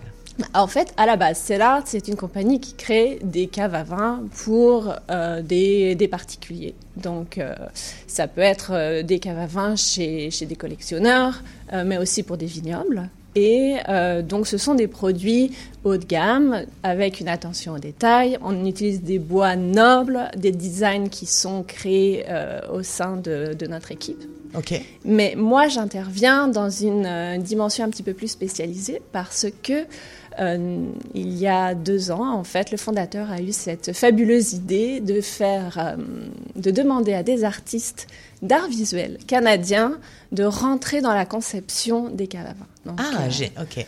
donc moi, où- je- j'interviens en fait dans le choix et la discussion avec les artistes. Ça peut être des photographes, des sculpteurs, des peintres, pour voir comment, avec leur vocabulaire, ils pourraient justement créer des œuvres complètement uniques qui viendraient accueillir la collection de bouteilles. Ok. Donc c'est vraiment euh, un concept qui permet de de- d'associer deux passions complètement euh, distinctes, le vin et les arts, mais finalement de rendre la cave à vin beaucoup plus intéressante, unique, et on a l'effet waouh en fait que les que les hum, finalement que les clients recherchent. Mais c'est ça, parce qu'on est quand même, du coup, euh, t'as as 32 ans, non En gros, t'as ton œuvre d'art et euh, qui te permet de, de stocker. C'est quand même assez rare. C'est une niche. C'est unique parce que la- l'art, on est d'accord que normalement, c'est pas censé servir à quelque chose. Oui, exactement. Et puis c'est surtout que une cave à vin maintenant, ça, c'est ce qui va venir euh, ajouter une valeur à une propriété, et donc de pouvoir avoir cette cave à vin dans une forme complètement euh, époustouflante, euh, avec raffinement, ça aj- ajoute aussi une valeur inconsidérable au bien immobilier. Exactement. Est-ce qu'il y a à Montréal un marché pour, euh, pour ce genre de produits hyper euh, exclusifs? Il y a un marché à Montréal. Oui, on a des collectionneurs qui sont euh, québécois, on a des clients qui sont canadiens, des vignobles, beaucoup de clients privés. Et puis, il faut savoir que se construire une cave à vin, c'est aussi un projet de couple. Donc maintenant, on va en discuter avec son mari, avec sa femme, pour justement travailler sur le projet de la cave à vin. Ok. Ah oui, c'est un. C'est un euh, projet, c'est... euh, Ok. Est-ce que, est-ce que ce monde-là est anglophone exclusivement euh, sur ce marché ou euh, pas du tout ou euh, au contraire vous avez Non, euh, au contraire, parce que les, les, les connaisseurs de vin, les personnes qui, qui ont envie de chérir justement leur collection sont des gens qui sont anglophones, mais aussi francophones. Et nous, on a un marché, on a développé un autre marché à l'international. On a des projets qui sont faits aux Caraïbes, euh, en Jamaïque, en France, en Italie, aussi beaucoup au Canada. Donc, euh, c'est Ça, c'était important de, c'est ça, de, de, de sortir du, euh, du sortir Oui. du marché. Moi, moi, je trouve ça très important, euh, effectivement, de, de bah, dans les business de l'hyperluxe, de jamais négliger les francophones, parce que souvent, je trouve fait. que c'est quelque chose qui se fait, hein, on va Oui. pas se mentir, Oui, oui. et euh, je trouve qu'il faut remédier à ça, parce que sinon la langue française, qui est un héritage quand même, qui est une spécificité du pays, bah, elle pourrait être remise en question, à mon sens, et euh, voilà, je, je, je pense que euh, s'intéresser à cette, euh, à cette catégorie de personnes, en tout cas, c'est important. Il y a effectivement une clientèle francophone pour les produits de luxe, pour les produits euh, Exactement. artistiques, Et raffinés, puis, euh, si je peux me permettre, euh, il faut savoir que nous, chez Cellars, on travaille avec des ébénistes qui ont des savoir-faire euh, très spécifiques. Nos ébénistes ont été euh, formés en France, donc c'est aussi comment on arrive à véhiculer toute cette tradition, tout cet la transmission. la transmission de l'héritage, des techniques, et évidemment, ça fait parfois référence à des techniques européennes. Alors justement aussi, je, je voudrais parler de ça parce que ça peut avoir pas mauvaise cote, mais se- selon Mhm. comment on se, on se, on, on politise la- l'affaire.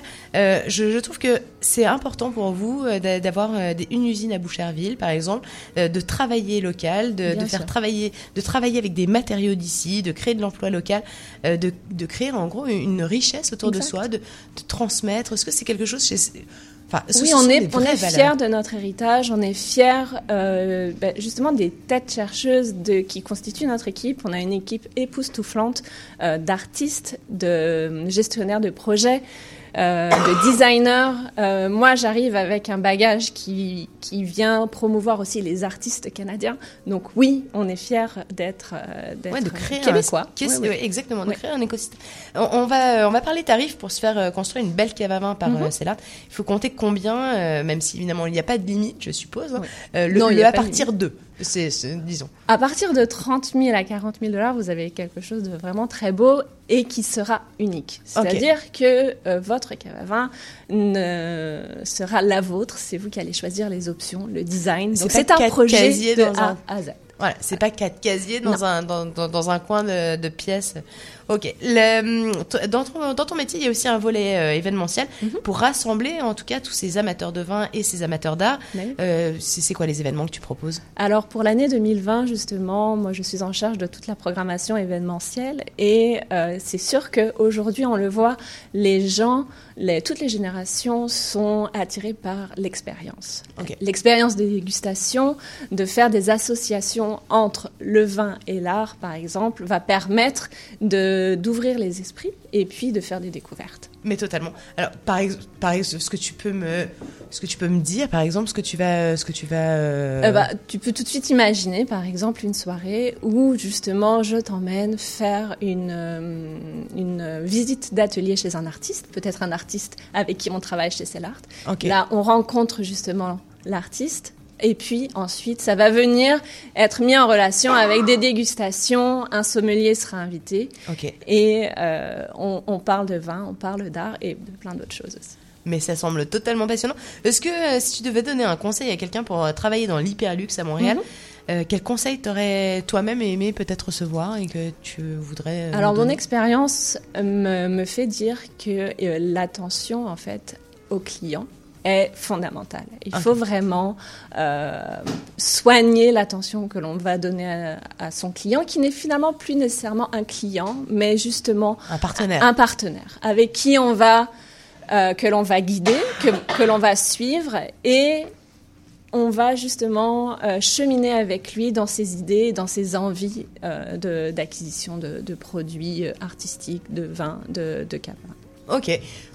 Écoute, Anne-Roger, euh, comment on peut voir tes réalisations les, les ré- Alors, à Montréal, il y a certaines, certains restaurants avec qui on, on a, on a travaillé. Par exemple. Ashvor avait, euh, nous avait demandé de, de faire leur cave. Après, c'est sûr que nous, 80% de notre marché est particulier. C'est ça. Donc, on ne peut pas voir. Bah, si, vous- sur votre si, site si vous internet. voyagez par exemple à Kelowna, donc euh, sur la côte ouest, eh bien les vignobles, certains vignobles ont été, euh, nous ont fait appel, ont fait appel à nous pour que l'on réalise leur Salle de dégustation. et leur salle de dégustation. Ok, écoute, merci beaucoup.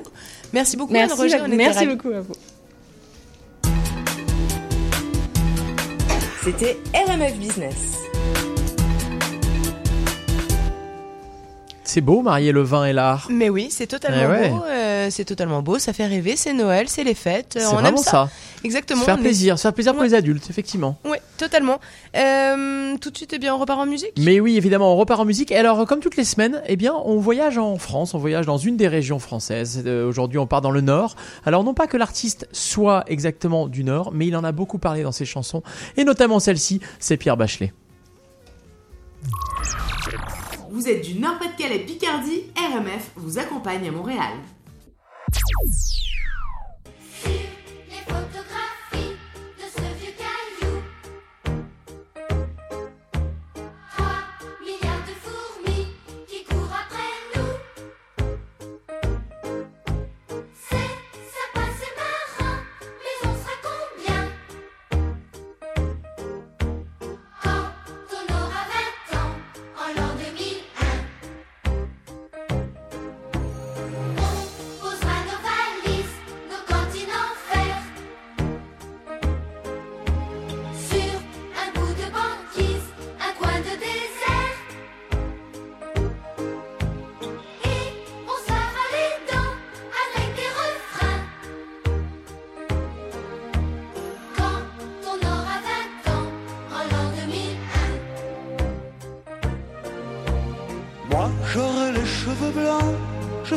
Demain. Quand t'auras tes vingt ans, en l'an 2001. Petit bonhomme, tu viens d'éclore comme un ange humain, tout petit bout d'âme qui tend la main pour faire ses premiers pas. Petit bonhomme, traverser le salon, c'est un peu comme atteindre l'horizon. Petit bonhomme, faut jamais baisser les bras. Et on posera nos pelles à l'heure des repas. On chauffera nos gamelles sur les feux de bois. On fera des survolants pour aller plus loin.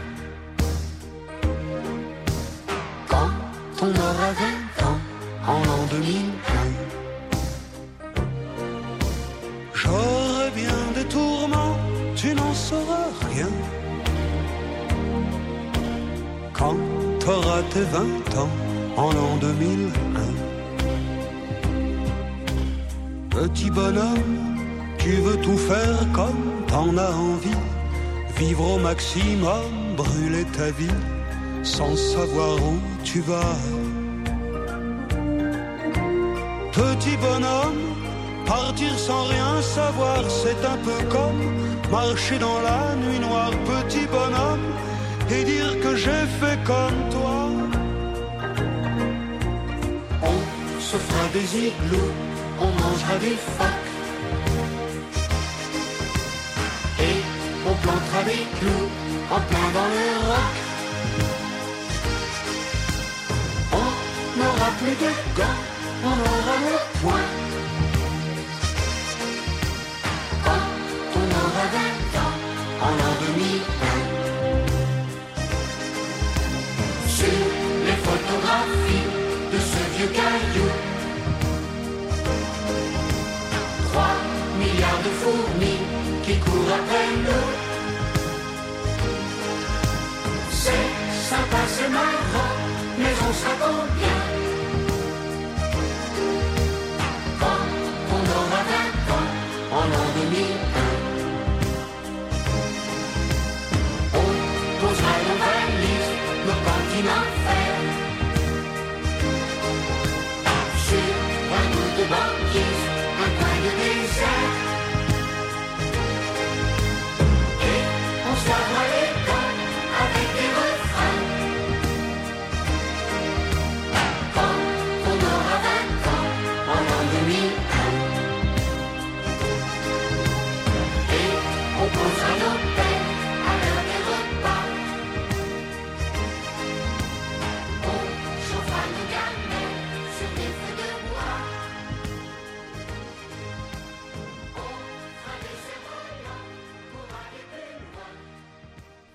Quand vous écoutez ça, vous écoutez RMF.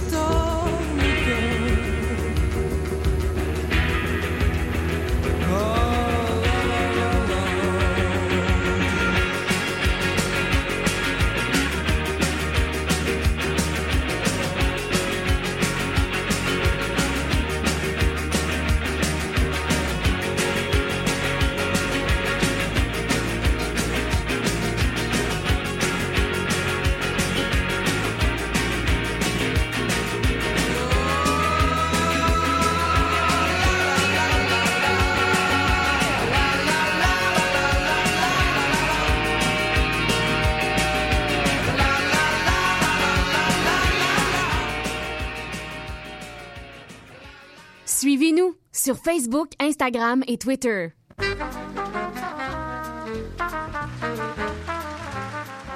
Bonjour à tous, ici François Martel. Si vous aimez la chanson francophone et des musiques de toute provenance, je vous propose un beau vagabondage musical chaque dimanche matin au quartier des chansons. De la chanson francophone de toutes les époques et plus. Le dimanche matin de 9h à 11h à l'antenne de CIBL 105. atelier, des entrevues. Mais l'abstraction fait partie de la réalité.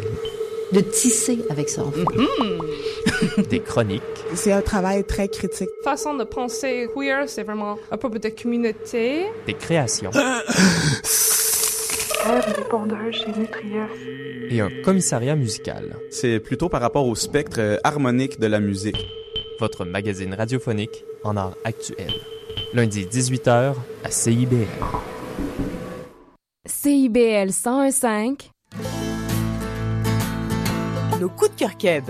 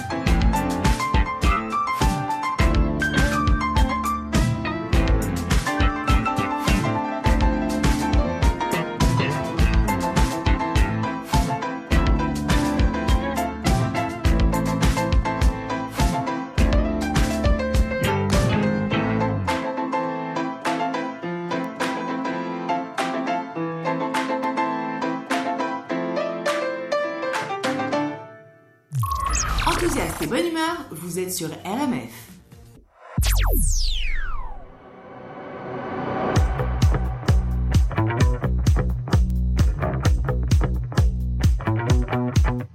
Et toi, qu'est-ce que tu regardes? T'as jamais vu une femme?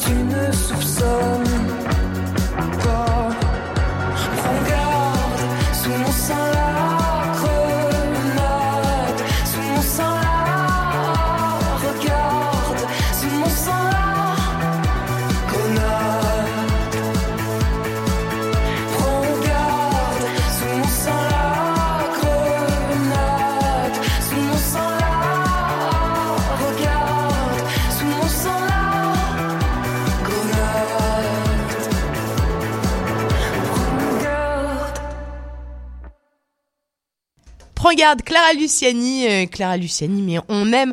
Ah oui, ça, c'est on voulait tellement vous dire à quel point on est très ému d'être si entouré par vous, auditeurs exceptionnels et fantastiques. Euh, vous êtes vraiment très nombreux à nous faire vos retours. On est sacrément chanceux. Et puis du coup, bah, on va se lancer. Hein. On pourrait même dire qu'on est des putains d'hostiles chanceux de vous avoir tous les vendredis et de suivre nos podcasts. Et aujourd'hui, comme toutes les semaines, eh bien, c'est un vrai plaisir de travailler avec une équipe aussi talentueuse de chroniqueurs super fidèles, totalement bénévoles comme nous, euh, bah, qui nous font confiance et euh, bien Et que ouais. très enceintes comme Flore Fauchy, malade très mais passionnante comme Ariane Pellois, fatiguée mais pétillante euh, comme euh, Emmanuel Caron. Bref, un immense merci à Diane Martin-Graza, à Anne-Sophie Casper, à Daniel de Montplaisir, à Eddie Melter, à, à Cécile Lazartic-Chartier, à Mathieu Barrault ou encore à Mélanie Boud. Et à toi, Euh, qui est très malade là, mais qui est mais tu es oui, là quand même. Mais je suis là, je n'aurais jamais raté ça. J'ai 42 fièvres et je suis là. Mais oui, exactement. Lorsque vous nous dites que l'émission vous fait du bien, qu'on est trois heures entre la France et le Québec et que ça permet de comprendre et de réaliser pourquoi nous sommes là et pourquoi nous avons choisi d'y rester, c'est un bonheur absolu. Quand vous nous dites qu'on est une source d'information sympa pour voir Montréal sous un autre angle, quand vous nous dites que vous êtes touché par l'énergie que tous nos invités mettent dans leur passion et mettent leur savoir-faire au service de Montréal et du Québec, eh bien oui, c'est une sacrée belle récompense. Si vous voulez nous aider avec Julien, bah, vous pouvez nous contacter sur notre site internet www.rmf-radio.com ou bien sur Delphine à commercial rmf-radio.com euh, exemple. pour faire des projets ensemble qui ont du sens, trouver un intérêt mutuel à travailler ensemble, c'est la vie. RMF, euh, bah, c'est trois ans d'existence, une belle, fidélité d'auditeurs, euh, toujours plus nombreux. On vous remercie. Euh, pour info parce qu'on aime vous partager euh, euh, en tout cas on aime ce que nous faisons sur RMF Euh, nous sommes en train de déployer RMF pour que RMF eh bien devienne l'acronyme euh, par exemple de Radio Montréal Francophonie Radio Monde Francophonie, Ouais. par exemple. Ouais, RMF, Radio exactement. Monde Francophonie. Je trouve Ouais. que ça ferait du sens, effectivement. RMF est beaucoup écouté ici à Montréal, mais également en France par ceux qui souhaitent et se préparent à venir vivre dans ce magnifique pays. Et RMF, eh bien, c'est aussi très écouté par des Français expatriés ailleurs au Canada, mais aussi aux États-Unis ou même en Asie. Au vu des messages hein, que l'on reçoit de sympathie, au vu des messages qui nous disent que l'on fait du beau boulot, eh bien, on est en train de se déployer pour être diffusé en FM dans d'autres villes. Alors, restez connectés avec nous sur nos réseaux. On vous partagera évidemment toutes ces informations pour vivre les expériences avec vous. Mille merci à tous. On se retrouve évidemment la semaine prochaine avec une super programmation musicale exclusivement euh, que nous vous préparons avec beaucoup d'amour, de cœur, d'amitié. On vous souhaite à tous un excellent Noël, un peu de bûche, quelques papillotes peut-être, hein, euh, et puis des cadeaux qui Pourquoi font pas. euh, vraiment plaisir. Excellente fête à tous. On vous aime les amis. Salut, ciao, bye bye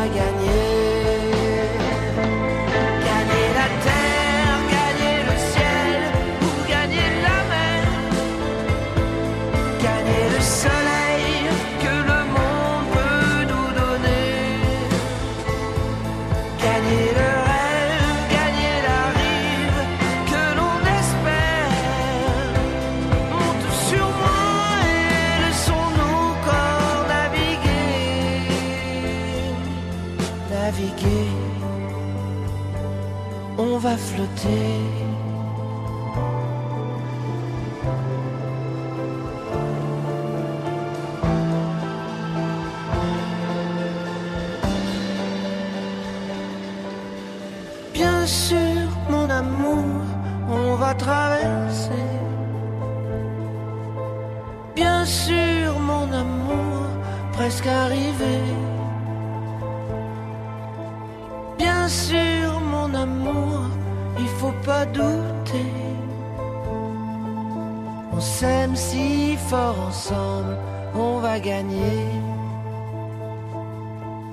On s'aime si fort ensemble, on peut flotter. Mais tu trembles, il me semble, je vais nager.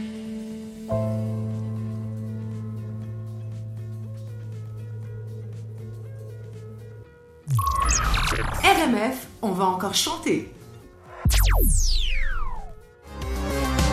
French Electro.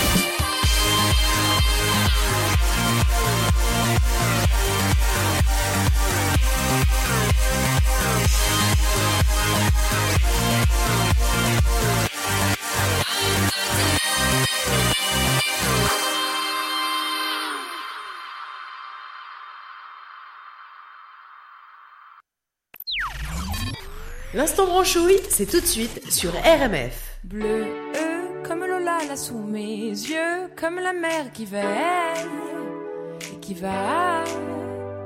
Bleu euh, comme les nuits des amoureux, quand les corps s'éveillent tout bas. Bleu euh, comme partir sans dire adieu, comme un secret sans aveu qui s'éteint en silence. Bleu comme si la vie était un jeu, comme l'espoir délicieux d'une dernière chance.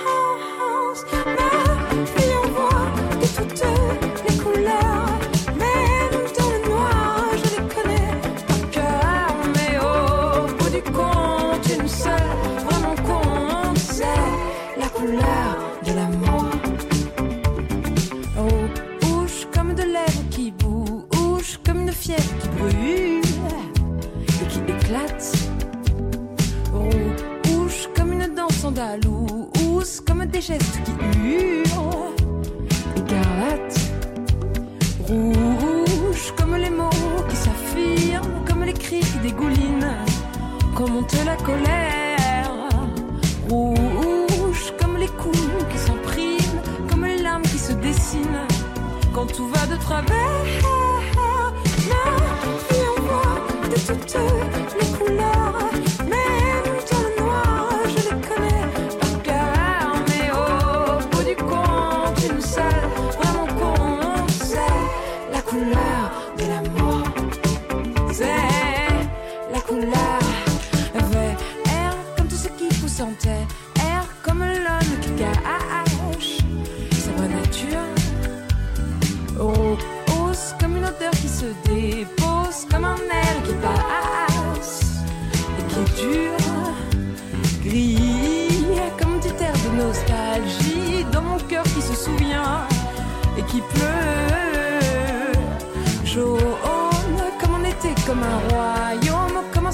monochrome dans les cieux.